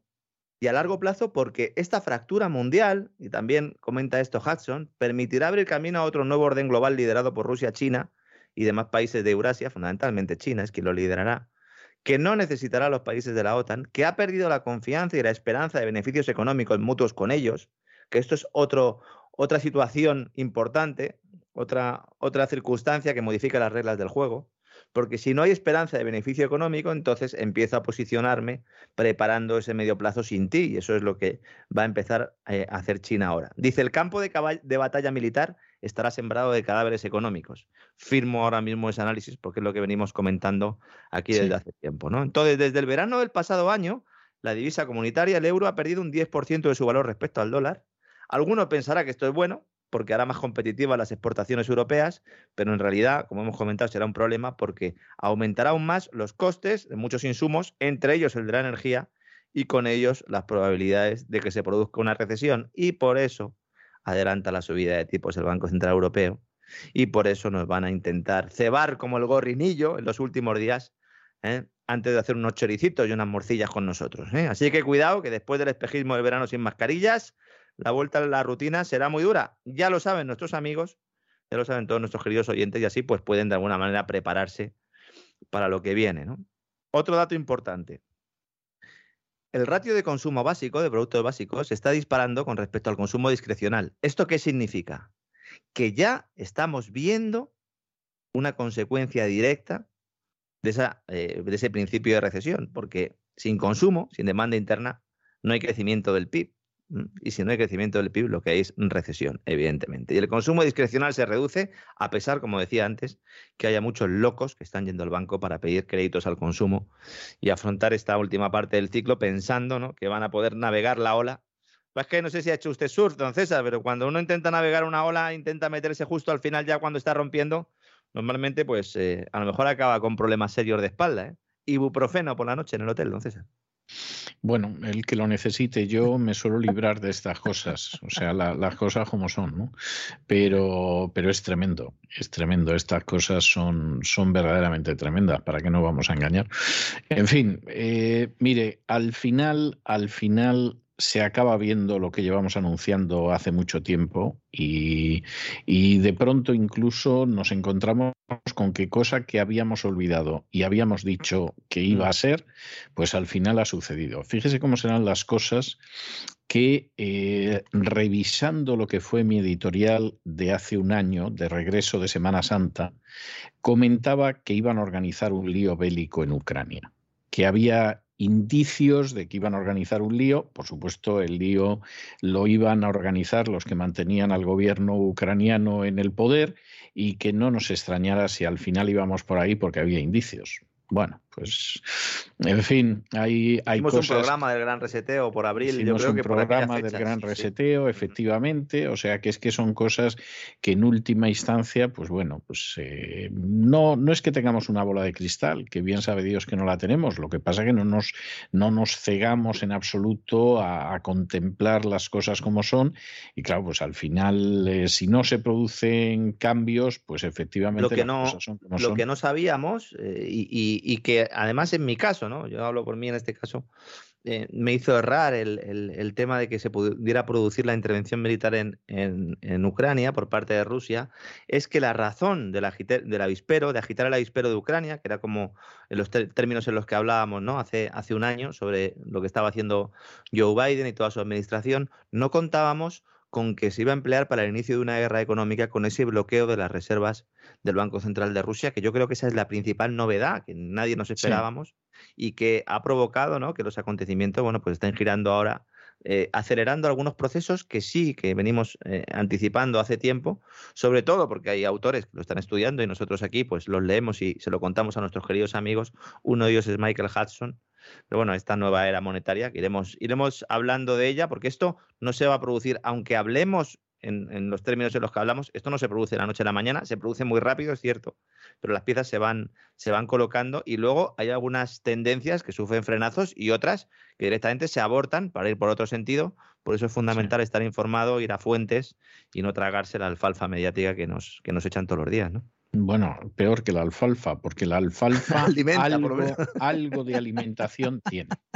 O sea que, no, no sería tan grave. Con ketchup, ¿no? Con ketchup. Eh, algo, algo hay, en fin, o sea, algo nos encontraríamos, ¿no? Pero, pero no, no, realmente no es el caso. Voy a por el escudo y la espada, don César. Voy a ponerme el casco, ¿eh? que en un ratito. Y vamos allá, vamos allá. Por cierto, sigue habiendo controversia con la música del último gran reseteo en ah, el que la gente que sigue el programa en cesarvidal.tv se ha dividido radicalmente entre los que han considerado que, colocar el The Trooper de Iron Maiden fue pero algo maravilloso, algo una idea totalmente brillante como todas las que tiene don Isaac Jiménez. Sí, porque se me ha atribuido a mí, no es cierto. Sí, sí, efectivamente, aquí cada cual, cada palo que aguante su vela.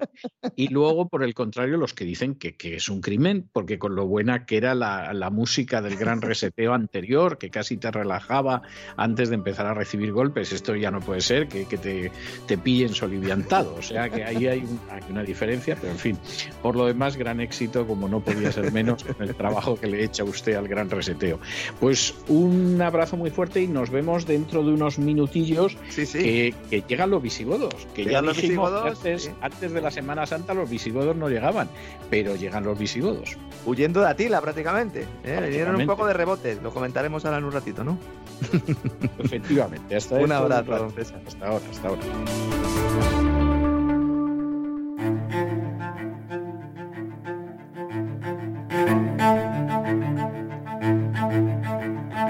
Así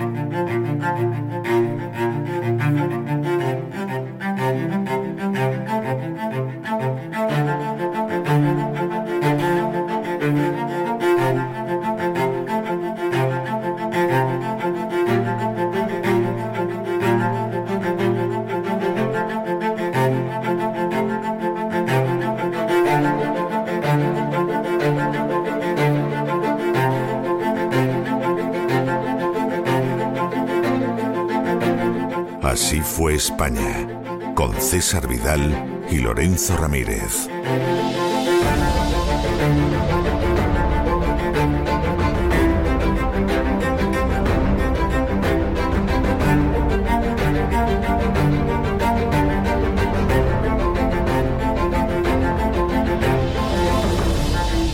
Estamos de regreso y estamos de regreso para dar inicio a esa primera parte del programa doble y sesión continua que tenemos todos los lunes en La Voz para hablar de la cultura hispánica. Ya saben ustedes que primero empezamos con ese espacio que se titula Así fue España, todavía así fue Hispania, para ser exactos, en el que vamos discurriendo por la historia de España desde la prehistoria y luego ya saben que recalamos con doña Sagrario Fernández Prieto en sus palabras al aire para poder enseñar a la gente cómo hablar y cómo escribir mejor esa lengua común que es el español. Pero de momento nos vamos a quedar aquí y como les anunciamos varias veces antes de las vacaciones de Semana Santa, pues realmente hasta después de la Semana Santa no iban a aparecer los visigodos y no nos equivocamos. Como siempre, las, las carcajadas que oyen ustedes al otro lado no son de los visigodos diciendo ya hemos llegado, sino que son de don Lorenzo Ramírez, que ustedes saben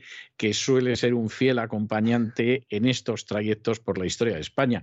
Muy buenas noches de nuevo, don Lorenzo, ¿cómo está usted? ¿Qué tal? Muy buenas noches, don César. La verdad es que eh, ha sido sin trampa ni cartón, ¿eh?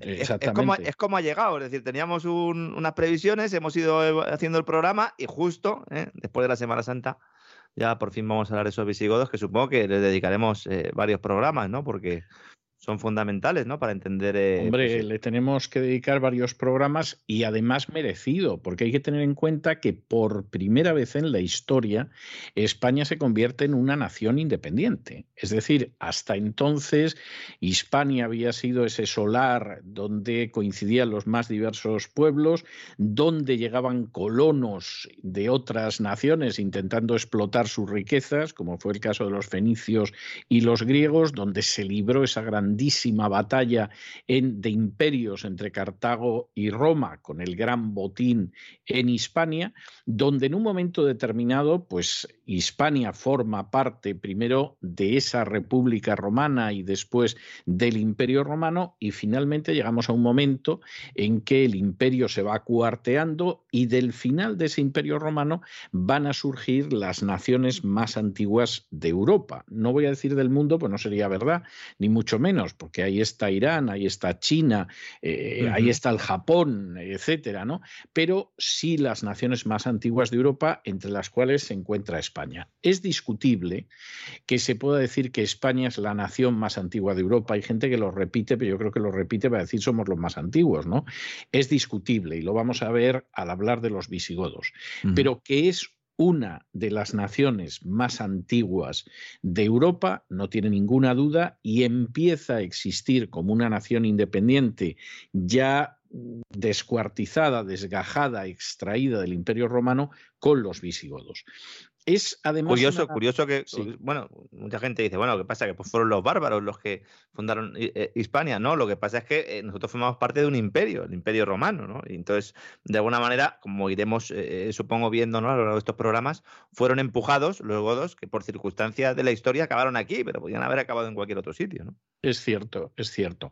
Hay, hay un elemento importante, porque este es un elemento que se va a mantener hasta el siglo XV, hasta la reunificación nacional de España con los Reyes Católicos, de la que hablaremos yo creo que a la vuelta de unos años. O sea, no, no, no cuento yo con llegar a los Reyes Católicos el año que viene, la próxima temporada, ni de lejos, ya lo adelanto, me quedaría muy sorprendido.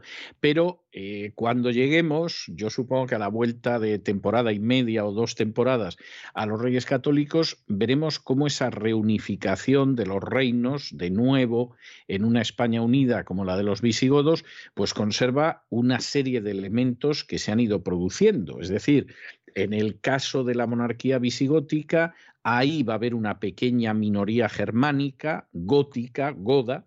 Por supuesto, hay una población judía que viene de antes de la llegada de los romanos eh, Ujú. y a la que hemos hecho referencia en algún momento, y por supuesto están los hispanos-romanos. Cuando se produzca finalmente esa reunificación muy a finales del siglo XV, además habrá otro elemento de la población que es islámica y que tiene orígenes étnicos distintos. Hay un pequeñísimo grupo de árabes, hay sirios, hay norteafricanos, todos ellos musulmanes que han ido saltando a la península desde inicios del siglo VIII, pues prácticamente hasta el siglo XV. Y entonces España todavía será más plural, aunque intentará en un momento determinado, yo añadiría que infructuosamente, llegar a una limpieza étnica con los reyes católicos y que fracasará, pues porque ha habido gente que se ha convertido al catolicismo en esos siglos y que siguen llevando pues sangre mora, eh, sangre judía, que van a ser objeto de los estatutos de limpieza de sangre que se aprueban en España, pero esto lo veremos en su momento. Hoy vamos a hablar eh, de los visigodos y de los godos datos antes de su llegada a España o cuando se acercan a su llegada a España. Hay que recordar a nuestros oyentes, lo vimos en su momento, que durante siglos el imperio soportó cada vez un bloqueo más asfixiante de, de distintos pueblos, a los que ellos denominaban bárbaros y que eran más o menos civilizados, porque el imperio sasánida, por ejemplo, de los persas, pues era un imperio de mucho nivel cultural, no tenía prácticamente nada que envidiar a los romanos, pero no era lo mismo el caso de los denominados bárbaros del norte. Hay que recordar también, lo hemos mencionado en su momento, que en el siglo III eh, ya la situación es una situación que cada vez es más grave. En el Danubio están los godos, Ujú. están los vándalos, están habían los venido de burgundios, un los poco em- em- sármatas. empujados de esas estepas de Asia, ¿no? Hay, a ver, hay varias teorías, porque sobre el origen estamos hablando de hace mucho tiempo. Plinio ya hablaba de ellos, ¿no? En el siglo I, ¿no? Él, lo los llamaba gutones. Me, costó darme cuenta de que estaba hablando de lo mismo. Luego Tácito los, denomina gotones, eh, eh, con TH y, sin TH, ¿no? Hay un anillo de oro por ahí que se ha encontrado, ¿no? En el cual se, hablaba también de la, de la gutani, que serían los mismos, pero vienen empujados porque venían, venían los unos apretando y prácticamente lo que hicieron fue soltar a los, al resto de bárbaros en, en el centro de Europa, ¿no?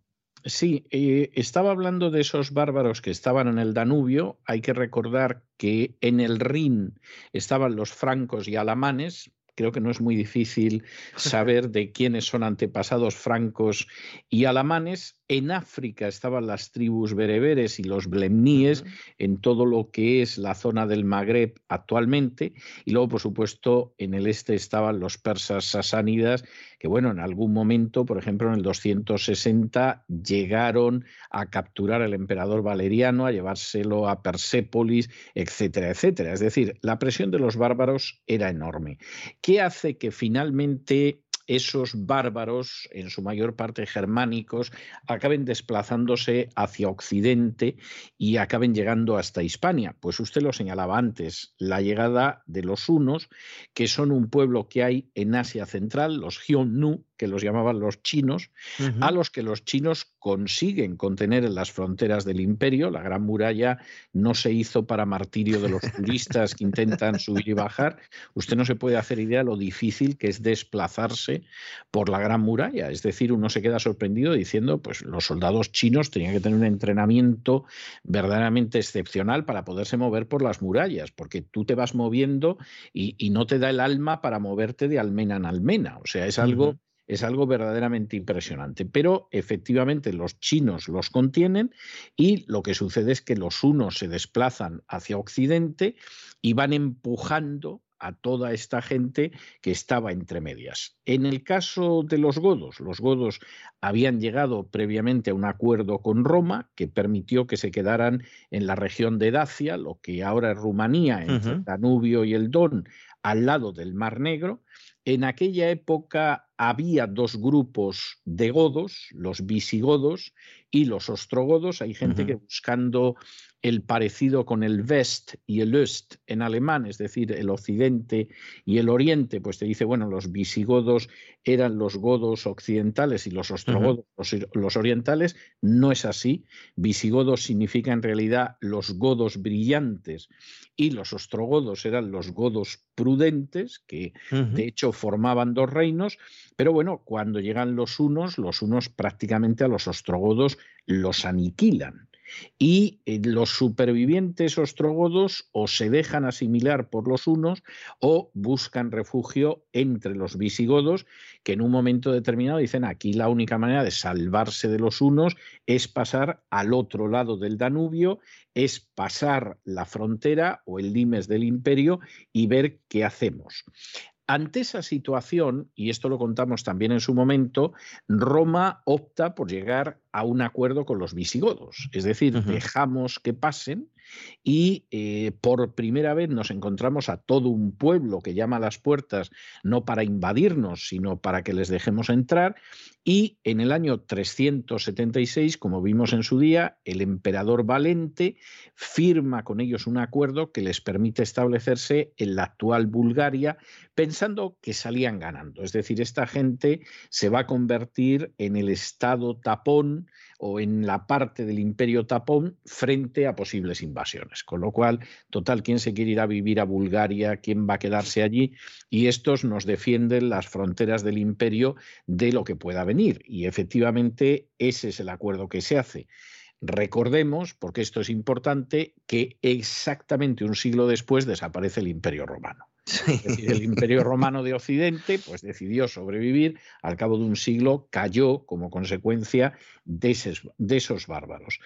Eh, la verdad es que eh, desde que los godos atraviesan el Danubio en el año 376 hasta que con Ataulfo tocan por primera vez Hispania, prácticamente pasa medio siglo. Es decir, que los visigodos van a ir desplazándose hacia Occidente, pero sin prisa. Ya veremos en su momento cómo llegarán a, a Hispania, cómo Ataulfo, que es el primer rey visigodo, va a establecer la capital de su reino hispánico en Barcelona. Hasta ahí llegó Barcelona como capital de nada y pasa prácticamente medio siglo. Lo cierto es que en ese periodo intermedio hay una serie de pactos en los que los visigodos van con los romanos, ¿no? Con los romanos en los que los visigodos pues van determinando el modus vivendi que van a tener con el imperio. Y romanizándose un poco también, ¿verdad? Porque de alguna manera Sí, porque era la cultura superior. Es que, claro, se produce un fenómeno que se da mucho en este tipo de situaciones, ¿no?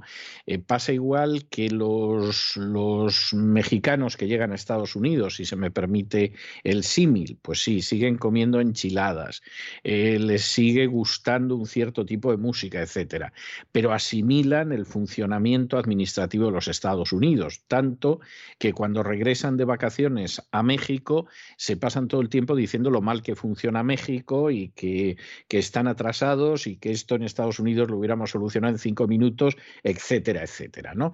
Bueno, pues lo mismo sucede con los visigodos. Por ejemplo, en el año 382 poco más de un lustro de, pasar la frontera del Danubio, firman otro pacto con el emperador Teodosio, en el que además eh, van a proporcionar las tropas que se necesiten para combatir a otros pueblos bárbaros, a supuestos usurpadores, etcétera, etcétera. A cambio de eh, darles una, una, una nación, de alguna manera independiente, ¿no? Efectivamente, se les da una tierra que además es bastante amplia para la población visigoda y bastante fértil, pero los visigodos además captan mucho de esa cultura romana. Es decir, seguirán siendo altos, rubios, con ojos claros, etcétera, etcétera, pero en última instancia, pues es una situación en la cual eh, realmente sí, van asumiendo modo, van asumiendo algo. Hay tumbas en las que se han encontrado vestimenta, que era vestimenta romana, vajillas, armas, en los siglos tercero y cuarto. Eh, incluso en zonas de la actual Rusia meridional, es decir que... Exactamente, sí, es que vienen del sur de Rusia y de lo que ahora es Ucrania, ¿no? Ahí hay una presencia gótica fuerte.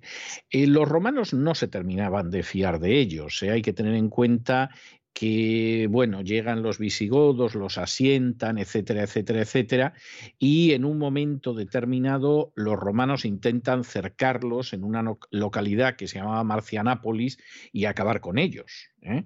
Eh, más que nada porque eh, efectivamente no terminaban de fiarse de los visigodos. Bueno, no consiguieron acabar con ellos, no les dieron los subsidios que les habían eh, prometido y los visigodos demostraron ser un huésped incómodo porque para compensar la celada y para compensar que no les daban lo que les habían dicho que les iban a dar, pues se dedicaron a saquear los Balcanes, lo cual no era ninguna tontería.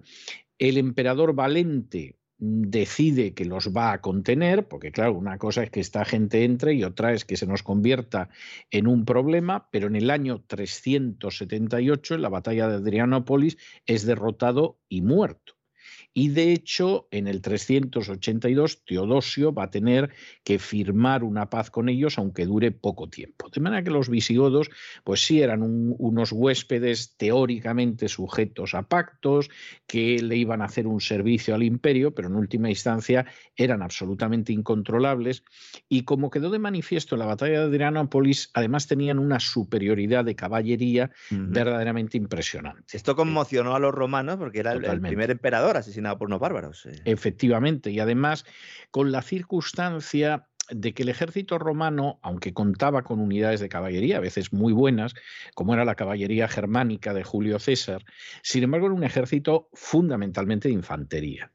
Y de pronto se encuentra con un ejército como el germano que lo que tiene es una capacidad de maniobra y una rapidez de acción militar que deriva de la caballería en buena medida los germanos son eh, la prehistoria de lo que va a ser la caballería medieval en, todos los aspectos. Los romanos habían dejado ya de luchar hacía muchos años. Eh, Además, era otro proceso en, la historia del imperio, sin embargo, los visigodos venían huyendo, como decimos directamente de los unos, que era un pueblo fundamental y eminentemente guerrero aunque luego, bueno, luego siguieron demostrándolo en Hispania, que eran guerreros, la verdad. Efectivamente. En, un momento determinado, en el año 395, al imperio le quedaba menos de un siglo, es elegido para la jefatura suprema de los visigodos Alarico. Se discute si Alarico se convierte ya en rey, que era algo desconocido entre los visigodos o simplemente era el jefe al estilo germánico. Eh, Isidoro de Sevilla decía que ya había sido rey, esto relativamente secundario. Lo cierto es que Alarico es un personaje de una enorme capacidad política que une a todos los visigodos, que en un momento determinado, pues lo que quiere es tierras y además hacer lo que quiera. Los romanos le ofrecen Dalmacia, que formaba parte de la antigua Yugoslavia, y Panonia. Eh, Alarico no está por dejarse engañar, porque ya sabe lo que es Italia y ha dicho yo lo que quiero es Italia, que es una Italia fértil. Y de hecho, Alarico entra en Italia a sangre y fuego en el 401, en el 403 y en el 408. Eh, finalmente, hay que recurrir a otro bárbaro al servicio de Roma, que es Estilicón, para que los pueda contener, pero no va a ser por mucho tiempo, porque... que tutelaba al emperador, ¿no? Que era un niño. Efectivamente, que era un niño, porque Estilicón en última instancia era un personaje muy envidiado y lo asesinan y lo asesinan los envidiosos, como suele suceder en estas cosas, precisamente cuando le era más necesario al imperio, lo cual es verdaderamente tremendo. Un bárbaro estilicón defendiendo a Roma frente a otros bárbaros en la época de un emperador Honorio al que lo único que le preocupaban eran sus gallinas, que es algo, es uno de esos episodios. Tenía 11 años, ¿no? sí, y además a él lo que le importaban eran las gallinas, de verdad. O sea, le, llamaba la atención dar de comer a las gallinas, cómo las gallinas ponían huevos, cómo se comían el grano y todo lo demás. Y claro, a Honorio le convencen para que mate a Stilicón, que a fin de cuentas es un bárbaro, lo cual no pudo ser peor de, lo que en aquel momento le podía acontecer al imperio. Los que han instigado a Honorio a que acabe con Estilicón, pues eran nacionalistas romanos, que por supuesto estaban por la labor de, paso que hemos liquidado a Estilicón, acabamos con Alarico. Bueno, pues lo que sucede es que con Estilicón muerto, Alarico no había quien lo contuviera. Y de hecho, eh, Alarico llega con sus tropas a Roma, nombra como emperador a Atalo, que era el prefecto de la ciudad, en la idea de que puede crear un imperio aparte, lo acaba destituyendo, porque se da cuenta de que el Atalo este no, no le entiende, pero en última instancia, en el año 410, se produce uno de los episodios más terribles y más luctuosos de la historia de Roma, que es cuando el 24 de agosto llegan los visigodos y saquean Roma. Y aquello efectivamente fue algo absolutamente extraordinario, porque durante tres días los visigodos robaron, saquearon, eh, se llevaron todo lo que pudieron. O sea, aquello parecía como si hubieran juntado a los sicarios de la agencia tributaria y los hubieran soltado sobre Roma. O sea, fue algo tremendo. Es curioso, y esto es, es una de estas cuestiones que llama mucho la atención, que respetaron los lugares de culto. Es decir, no se sabe si los visigodos ya creían en alguna forma de cristianismo o fue por razones eh, meramente de, superstición. Por si acaso, por si acaso, ¿no? Exactamente, por si acaso aquí se acaba enfadando. no sea que exista este, este efectivamente, y aquí tenemos una, una situación que es delicada y esto no, no habría que hacerlo, etcétera, etcétera. Es la tercera vez que saqueaban Roma, porque entre medias hubo otro saqueo más pasa es que este ya fue el determinante, ¿no? Este fue determinante y además en este es curioso porque, claro, el botín que se llevan los visigodos es enorme, tanto en objetos materiales como en prisioneros, y entre esos prisioneros estaba la hermana del emperador Honorio, que era Gala Placidia, ¿eh? que va a tener un papel importante en las relaciones entre godos y romanos, como tendremos ocasión de ver. Pero lo cierto es que el saqueo fue tremendo. La cosa no llegó a más por la sencillísima razón de que en un momento determinado, cuando Alarico decide eh, dedicarse a saquear en otras direcciones y llega hasta la ciudad de Cosenza, allí muere. Y entonces eh, eso hace que los visigodos dejen de marchar hacia el sur de Italia, que era el plan inicial, y en un momento determinado, pues eh, controlar el sur de Italia, vuelven hacia el norte de Italia, tuercen hacia la izquierda, hacia occidente y llegan a la península ibérica, llegan a España. Quien llega ahí es el sucesor de Alarico, que este ya es rey y se llama Ataulfo y que además em, es elegido, entre otras cosas, porque era cuñado de Alarico, y en este sentido, pues efectivamente es un, era un personaje de talla que además tenía el prestigio de Alarico, aunque fuera de manera derivada. Y de los romanos también, porque echó una mano a Honorio también en aquellos tiempos. Exactamente. Eh, es curioso porque esto es algo eh, este es un personaje que va a reinar eh, poco tiempo, va a reinar brevemente del 410 ¿eh? al 415, pero como apunta usted muy bien, muy importante, porque este ya no es el saqueador que empujado por los unos entra en el imperio romano, que luego, como ve cómo se portan los romanos, intenta devolvérsela, que se dedica a hacer tropelías de saqueo, este tiene un plan político. ¿Eh? Y evidentemente es un plan político muy bien pensado, que es que los visigodos dejen de ser un pequeño estado dentro de ese todavía gran estado que es el Imperio Romano y que por el contrario se conviertan en una fuerza que acabe controlando el Imperio Romano. Casi policial al principio, de ayuda a Roma, ¿no? Con aquello que iban a luchar contra los bandoleros y los piratas sajones, que ya estaban sí. en aquellos tiempos, y los suevos también, que no otros bárbaros, pero que también estaban peleados con de ellos. Los que hablamos en su día, efectivamente. Exactamente. Empiezan como policías, pero con el objetivo de convertirse, de tener una nación los una tierra del imperio. efectivamente. De hecho, hombre, se suele decir que el plan de Ataulfo era que la Gotia sustituiría a la Romania ¿no? o a Roma. Los godos acabarían sustituyendo a los romanos. ¿Y cómo lo hace esto Ataulfo, que era un chico listo? Bueno, él conservaba en su poder a Gala Placidia, la hermana ah. del emperador romano Honorio. Y entonces dice, bueno, yo me caso con Gala Placidia, esto hace que yo emparente con la familia imperial y por lo tanto lo que sucede es que ya puedo controlar no solo a mis godos, sino todo el imperio. O sea, esto, esto es algo bastante... Método sencillo, simple, pero efectivo.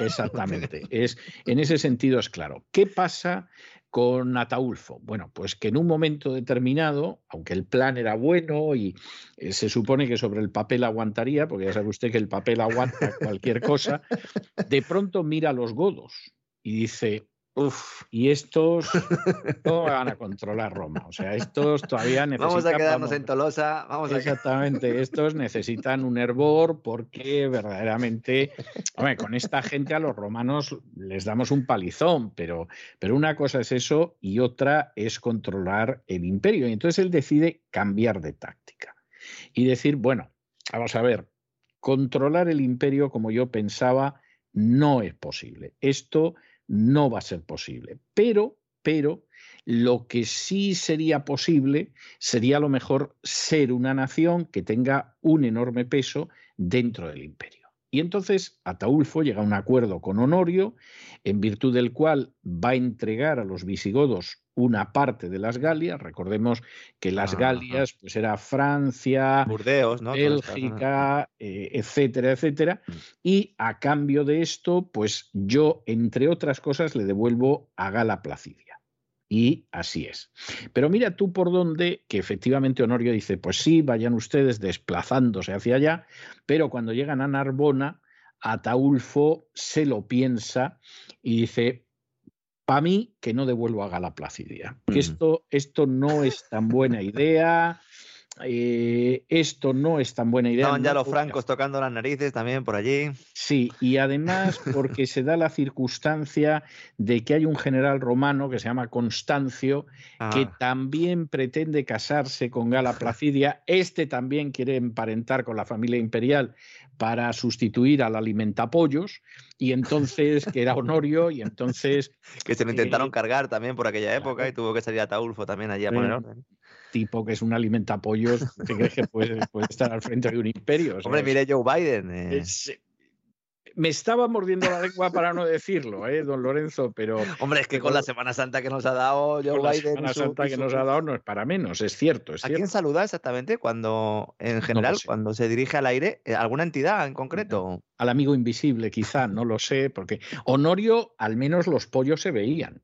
Es decir, que cuando diría pitas, pitas, pitas, en latín, como fuera pite, pite, pite, imagino, pues efectivamente aparecían los pollos, ¿no? Pero, pero en el caso de Biden no sabemos a quién ve, porque los demás no lo vemos. es, algo, es algo terrible. ¿no?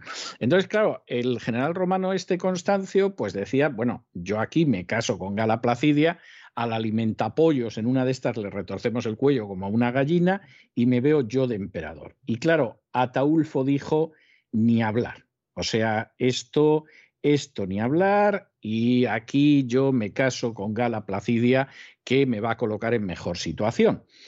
Parece que en lograr el consentimiento de la dama romana me dio un oficial que se llamaba Candidiano. Vete tú a saber que le dijo Candidiano a Gala Placidia, porque lo mismo le dijo, mira, Gala, más vale que te cases por las buenas o por las malas, mm. más vale por lo civil que por lo militar, que diría algún político español, y entonces cásate.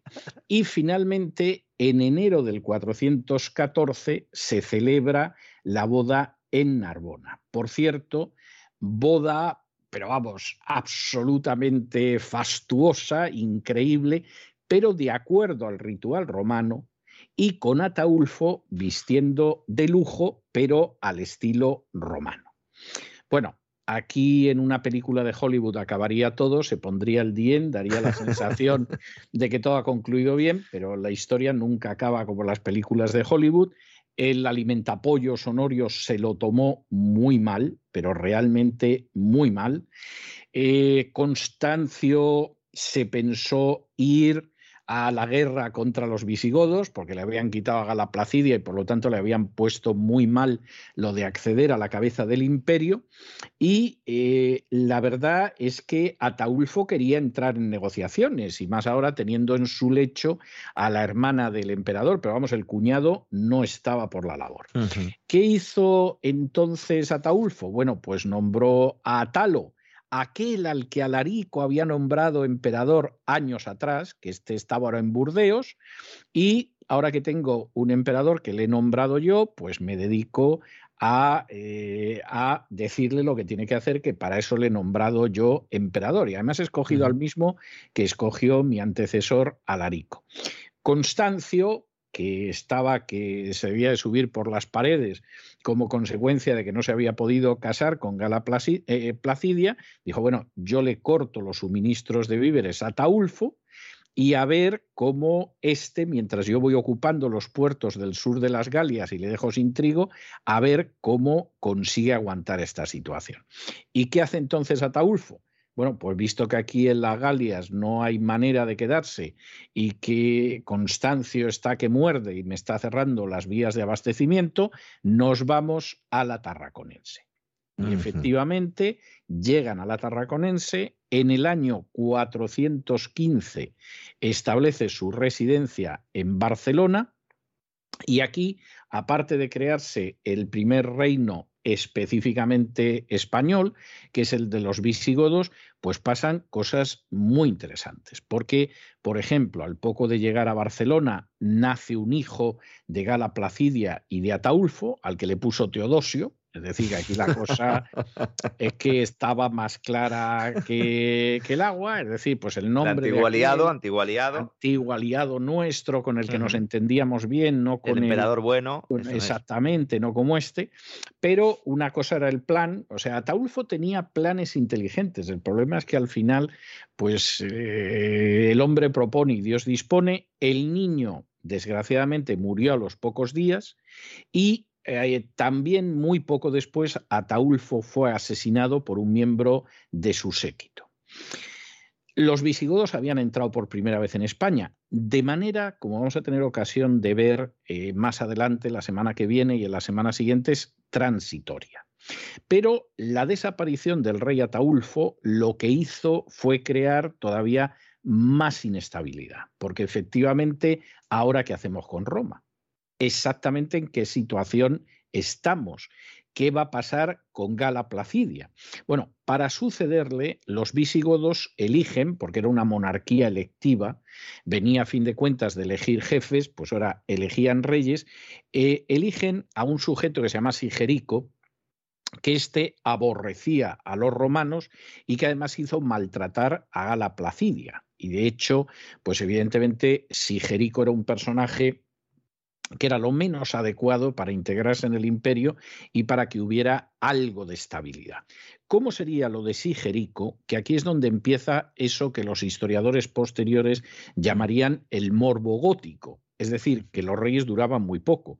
De hecho, Sigerico duró ocho días y eh, lo sucede Valia, que va a instigar el asesinato de Sigerico y que va a ser efectivamente el que en un momento determinado pues, eh, va a suceder auténticamente a Taulfo. Eh, Sigerico, perdón, Valia lo que quería era consumar ese sueño africano que Alarico había tenido y por eso había llegado hasta el sur de Italia para saltar el estrecho de Gibraltar, pero hubo una, una tempestad que aniquiló la flota y finalmente en el 416 acabó llegando a un acuerdo con Honorio que posiblemente es una de esas fechas que la inmensa mayoría de los españoles no conocerá, pero que es una de las fechas más importantes de la historia de España.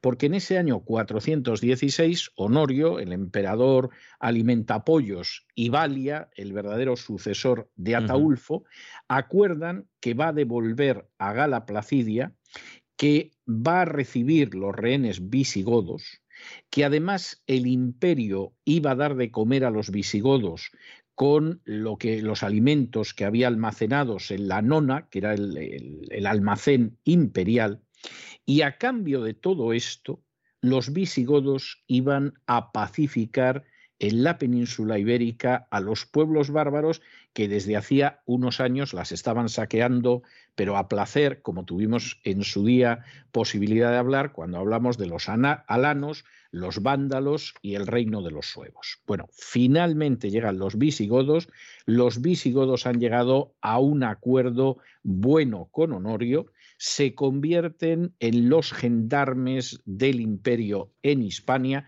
y se van a convertir en un momento determinado, esto tendremos ocasión de hablar de ello, se van a convertir en los creadores de la primera monarquía española. Pero esto es algo que Dios mediante ya veremos la semana que viene.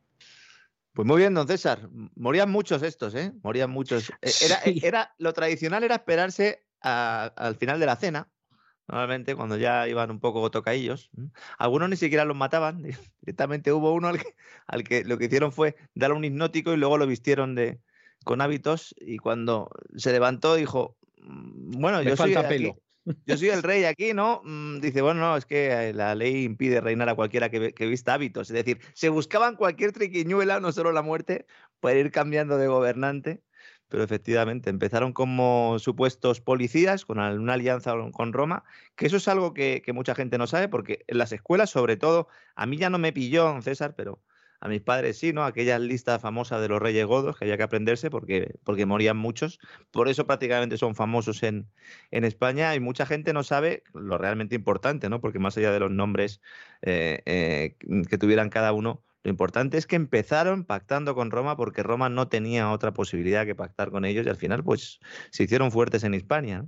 Tuvieron un tiempo, luego al final pues acabarían también como todos, porque si no seríamos, seguiríamos siendo visigodos, ¿no, César? Es así. Bueno, nosotros vamos la semana que viene a seguir con Valia, a cómo en un primer momento, a pesar de que los visigodos llegaron a España, crearon un reino, eh, pusieron como capital Barcelona, sin embargo, sin embargo, se van a establecer sobre todo en las Galias y van a intentar mantener un reino en las Galias que no va a funcionar en el sur de las Galias, en el actual sur de Francia, y vamos a ir viendo cómo en ese intento de mantenerse en las Galias, pero con un pie al otro lado de los Pirineos también. Sí, con un ojo en Roma y con el otro en la, Tarraconense. Exactamente, pues eh, van a aparecer también los unos y nos vamos a encontrar con Atila, en fin, vamos a ver a gente interesante en las próximas semanas. No es que no hayan sido interesantes los anteriores, que lo han sido mucho, pero vamos a ver cómo efectivamente hay gente interesantísima, entre ellos Atila y por supuesto eh, el gran Teodorico, veremos el final del reinado de Valia tenemos unas semanas muy interesantes por delante, don Lorenzo. Un abrazo muy fuerte. Un abrazo, hasta mañana, don César.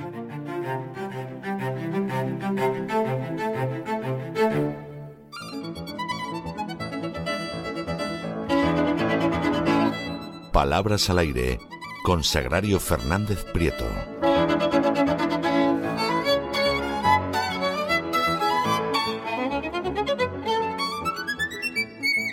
Y estamos de regreso para dar inicio a esa segunda parte de nuestro programa doble y sesión continua que dedicamos a la cultura hispánica todos los lunes aquí en el programa de la voz. Ya saben que empezamos con la historia, con ese Así fue España, que todavía es así, fue Hispania. Le quedan por lo menos unas semanas. Y luego, después de eso, recalamos en la compañía de doña Sagrario Fernández Prieto para que nos enseñe a escribir y hablar con más propiedad en español. Ya ha llegado doña Sagrario. Muy buenas noches, doña Sagrario. ¿Cómo han ido esas vacaciones? Pues eh, no han estado mal. han sido vacaciones, por lo menos. Dicen que en las vacaciones lo que hay que hacer es cambiar de actividad. Pues bueno, he cambiado un poquito de actividad, que ya es bastante y por lo demás encantada de, volver a reencontrarnos, de que volvamos a reencontrarnos. Así es. ¿Por dónde vamos a ir esta noche?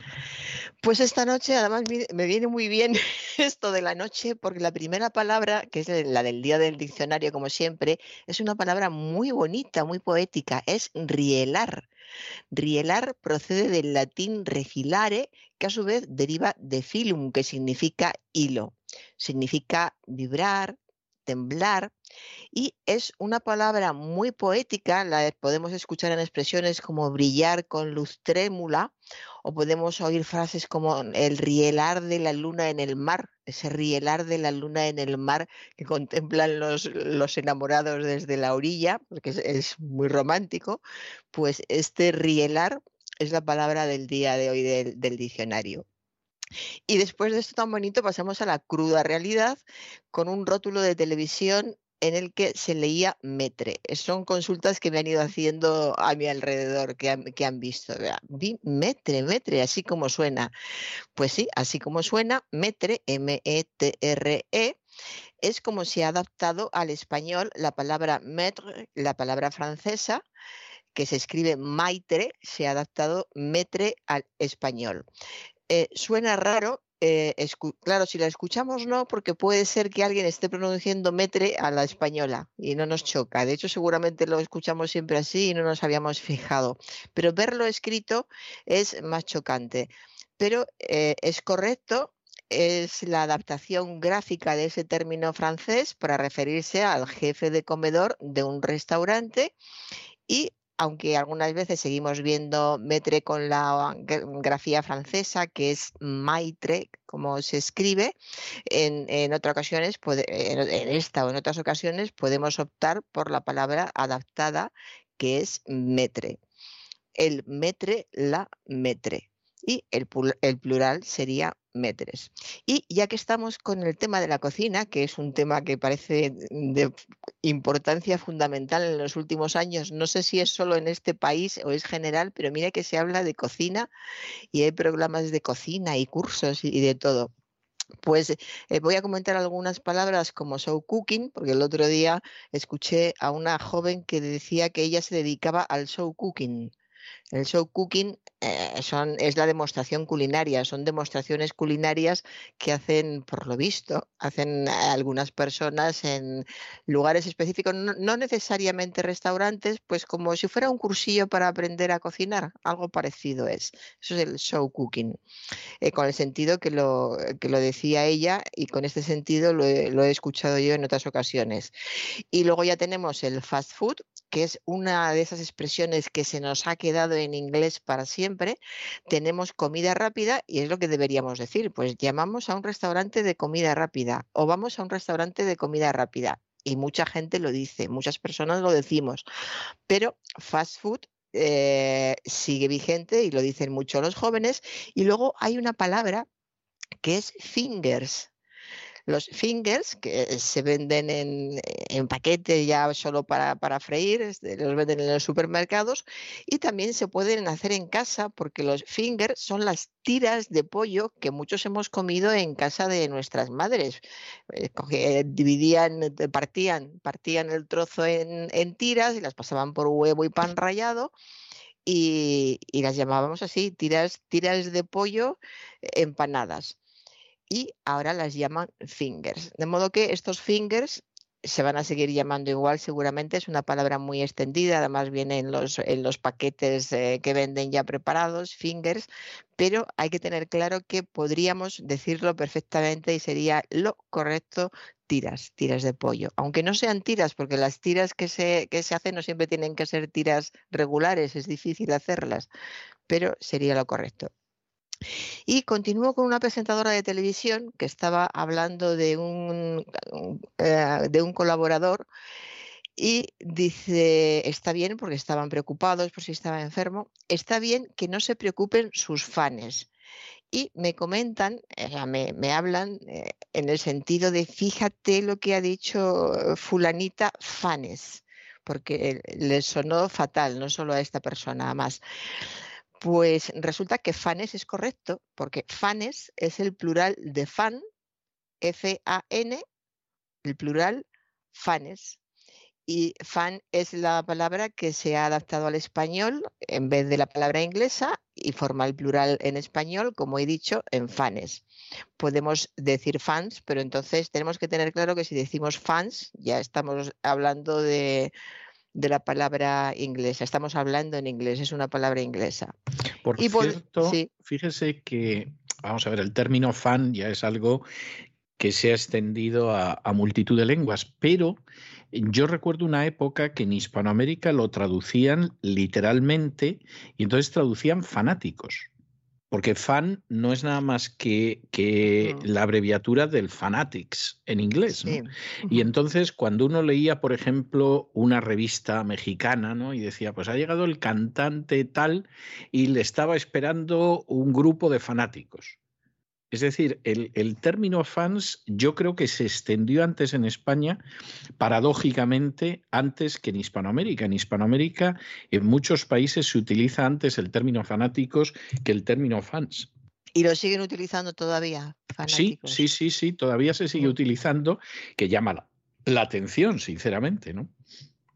Aquí se sigue eh, utilizando sobre todo la palabra inglesa, fans.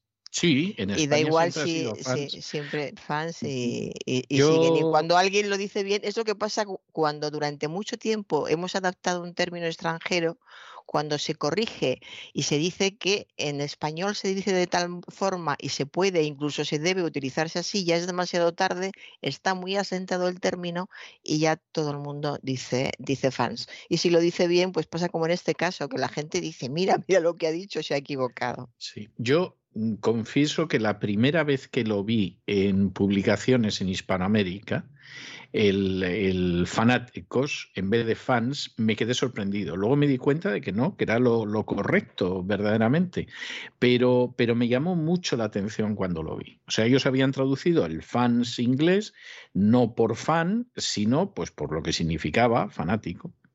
Sí, así es. Bueno, pues continuamos en, en un programa de televisión, un documental, estaban, hablaron de la aerodinámica de las golondrinas. Me- parece incluso un verso, me suena de maravilla. Casi, casi, sí. Es precioso, la aerodinámica de las golondrinas. Cuando le comenté a alguien que qué bonito la aerodinámica de las golondrinas, dije, "Pero no es posible, ¿cómo van a tener aerodinámica? Eso lo, tienen los, los aparatos. Pues Para que a vea usted que sí. Me va a decir que si no has tratado con golondrinas, mejor no opines. Exacto. Pues aerodinámico, que procede de aerodinámico, evidentemente, se refiere a la aerodinámica que tiene, y quiere decir que tiene la forma adecuada para reducir la resistencia del aire. Por eso hablamos de un coche aerodinámico. Y también es la rama de la mecánica de fluidos que estudia el movimiento del aire y otros gases y su interacción con los cuerpos que se mueven en ellos. También existe, por ejemplo, eh, los túneles, existen los túneles aerodinámicos. Y se puede hablar, sí, se puede hablar la aerodinámica de las golondrinas. Y ahora que ya ha- surgido la, la expresión, pues en cuanto acabemos, don César, nos ponemos a escribir una poesía sobre la Sobre la- aerodinámica de sí. las golondrinas. Sí. Y continúo con un actor sobre una compañera eh, actriz que estaban recordando. Y dice el actor, era la primera vez que nos conocíamos. Ya lo hemos comentado otras Eh, veces. sí, eso. Eh, Era la primera vez que nos veíamos. Ya no damos más explicaciones. En estos casos hay que decir, era la primera vez que nos veíamos. Conocerse es otra cosa. Una actriz. He trabajado desde el miedo y desde el respeto. También lo hemos comentado muchas veces.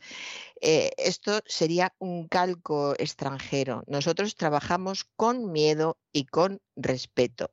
Y ahora un vulgarismo que es de esos de esas que eh, expresiones que yo tengo especial manía y la vuelvo otra vez a, a comentar, a la que, a la que empiezas Sí. a grabar ya no hay retorno, a la que lo pruebas ya no paras. Hay que meterse en la cabeza que es enormemente vulgar utilizar esta expresión, a la que.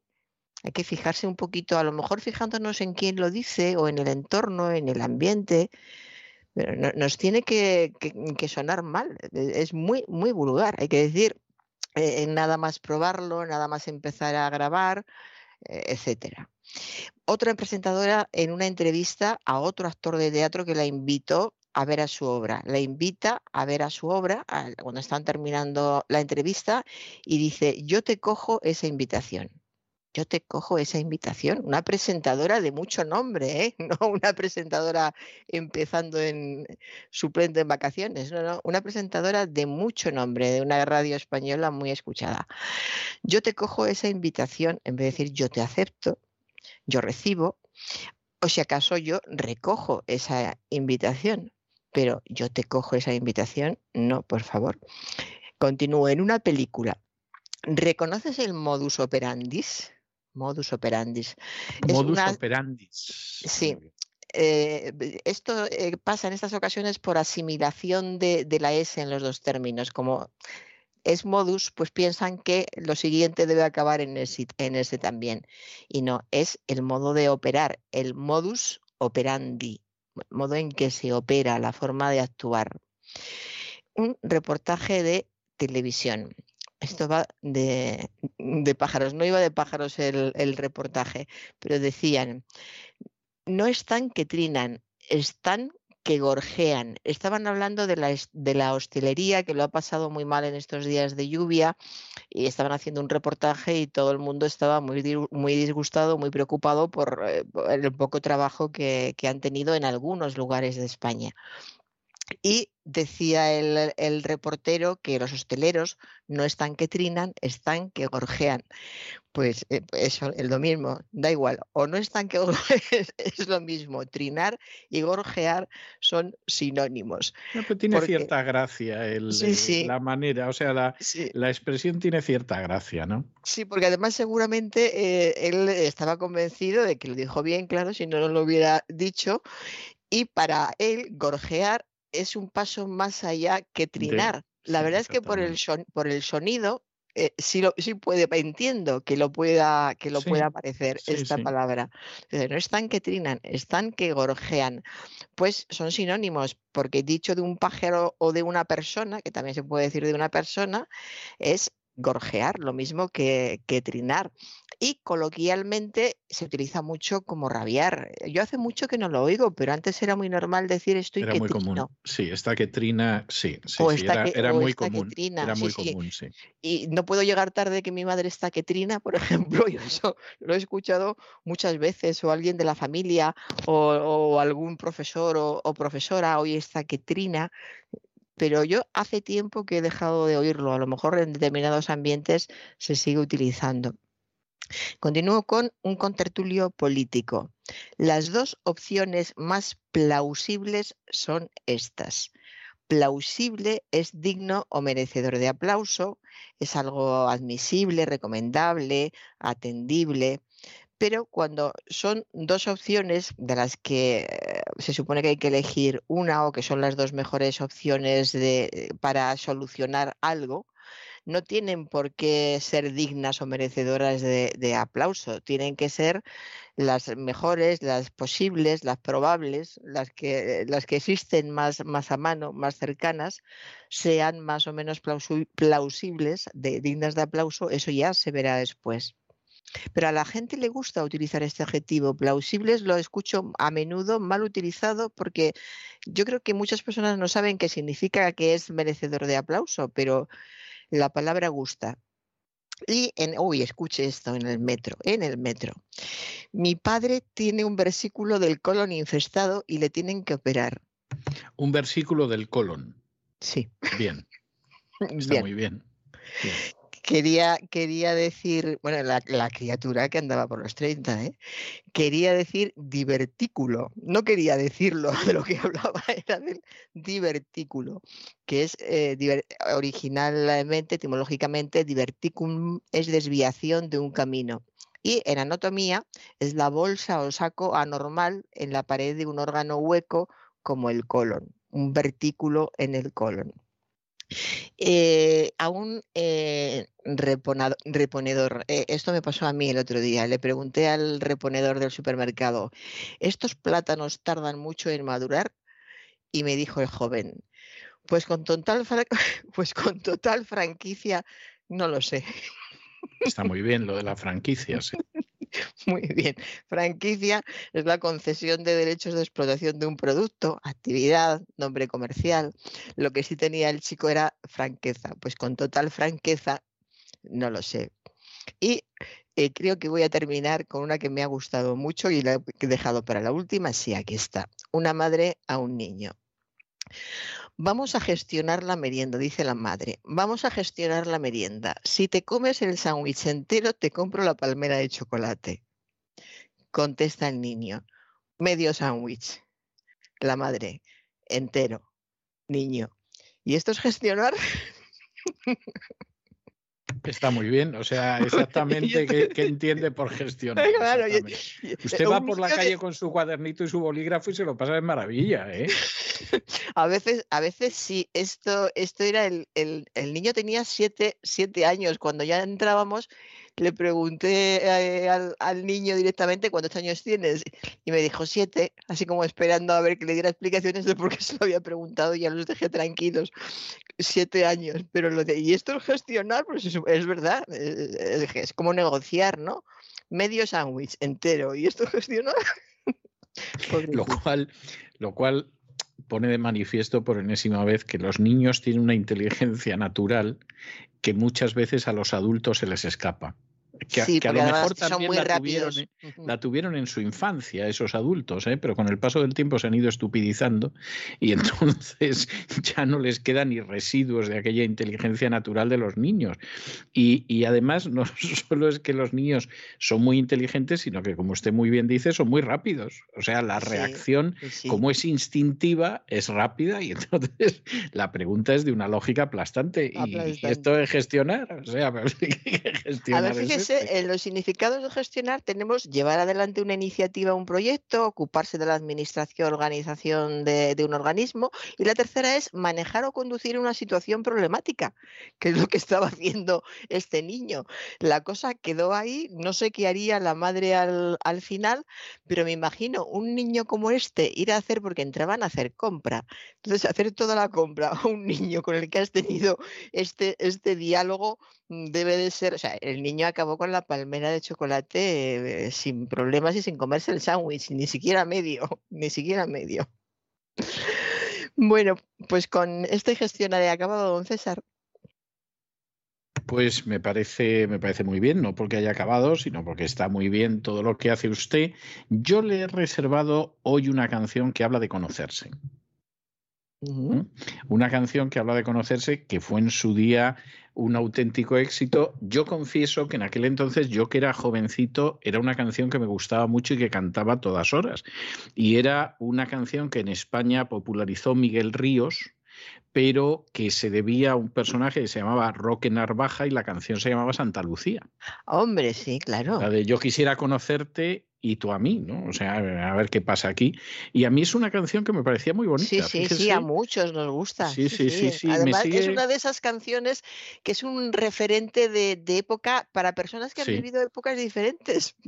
Pero ha continuado siendo un, referente, sí. sí es Yo la recuerdo. Eh, preciosa. Yo estaba en aquel entonces saliendo de la adolescencia y entrando en, la juventud y me acuerdo de esa canción, me la estaba cantando a todas horas, eh, sobre todo el Dame una cita llévame al parque. Supongo que lo estaba cantando, pues no tenía nadie que me diera una cita. Pues mire, ha salido no hace, no hace mucho en televisión, pues quizá un par de meses le hacían una entrevista y le preguntaba, le preguntó la entrevistadora, dice, ¿tú te das cuenta que muchos nos hemos enamorado con esta canción tuya? Y se reía y dijo, hombre, para eso la hicimos. Eh, eh, ¿Salía Roque Narvaja o Miguel Ríos? Miguel Ríos, Miguel Ríos. Miguel Ríos. no, Miguel Ríos además la canción era de Roque Narvaja se supo después, porque claro, el éxito que tuvo Miguel Ríos fue tremendo. Roque Narvaja yo creo que luego grabó un par de cosillas más, pero no volví a saber de él. Pero yo creo que esos fueron los años dorados de, de, Miguel Ríos. Miguel Ríos tuvo un inicio de su carrera musical en los 60, que yo creo que aparte del Vuelvo a Granada y el himno a la alegría, que pegó mucho, pues no hubo mucho más.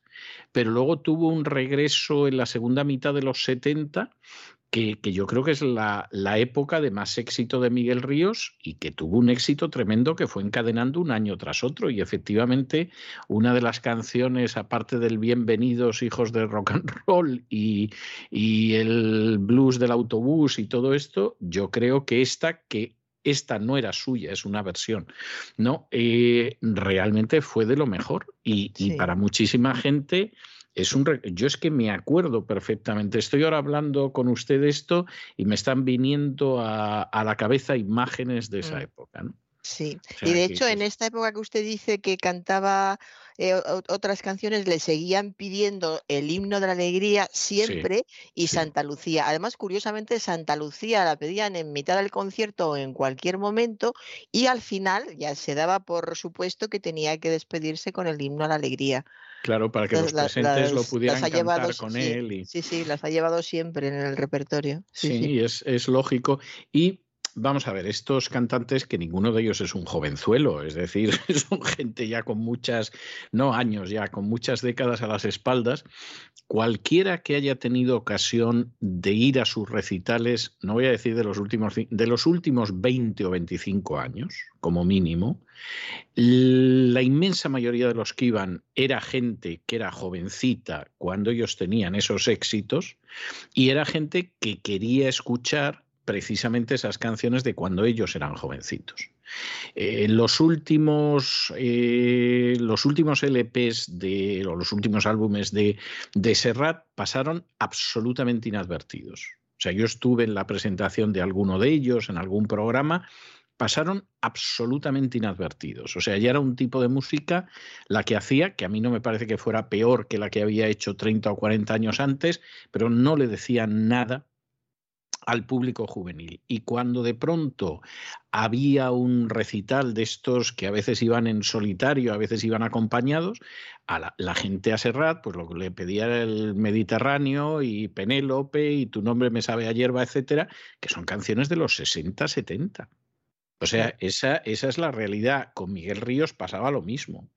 Y luego hay alguno que llegaba a inicios de los 80, por eso de que fue cuando sacó la puerta de Alcalá. Pero, pero quiero decir que efectivamente eh, la gente lo que quería oír eran esos temas de la época en que éramos jovencitos y disfrutábamos con estos temas. Claro. Y, y los que todavía siguieron componiendo algún tiempo, como es el caso de Serrat, pues realmente, realmente esos temas eh, nuevos ni se los aprendió la gente, ni, ni llegaron a tener una repercusión ni cosa parecida. Yo me acuerdo es que cuando- el, el Mediterráneo de Serrat realmente fue un disco impresionante.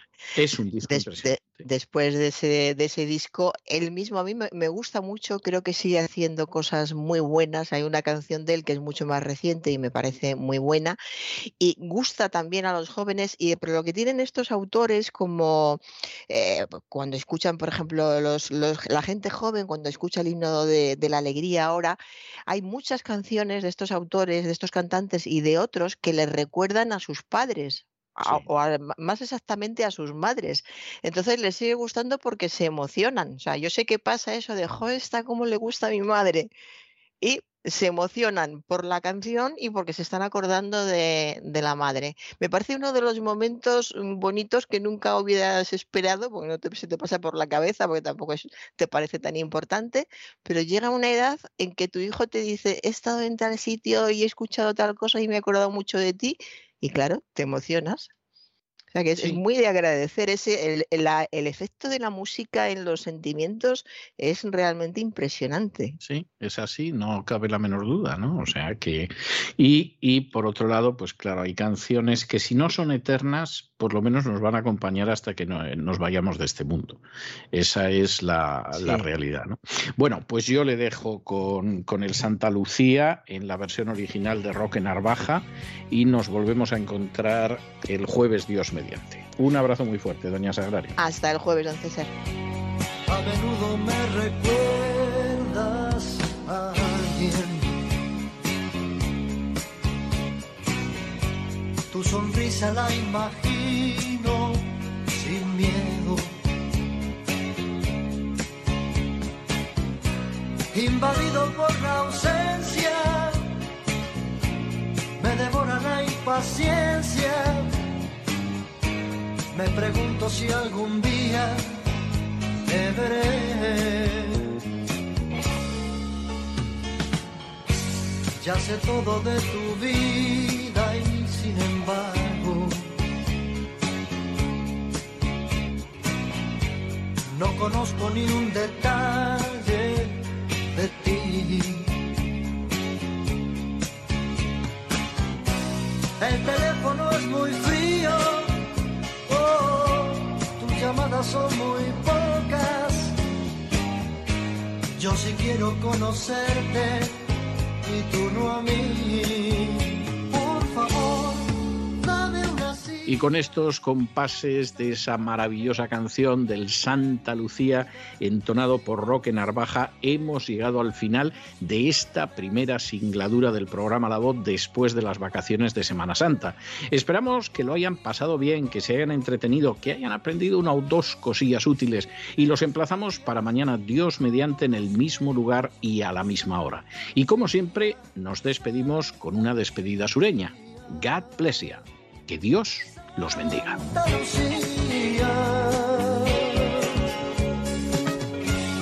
A menudo me recuerdas a mí. La primera vez pensé se ha equivocado. La segunda vez no supe qué decir. Las demás me dabas miedo, oh, tanto loco que anda suelto. El programa La Voz es una producción de Artorias Incorporated y al amparo del derecho a la libertad de expresión no se hace responsable de las opiniones vertidas en el curso del mismo. Vamos al parque, entra en mi vida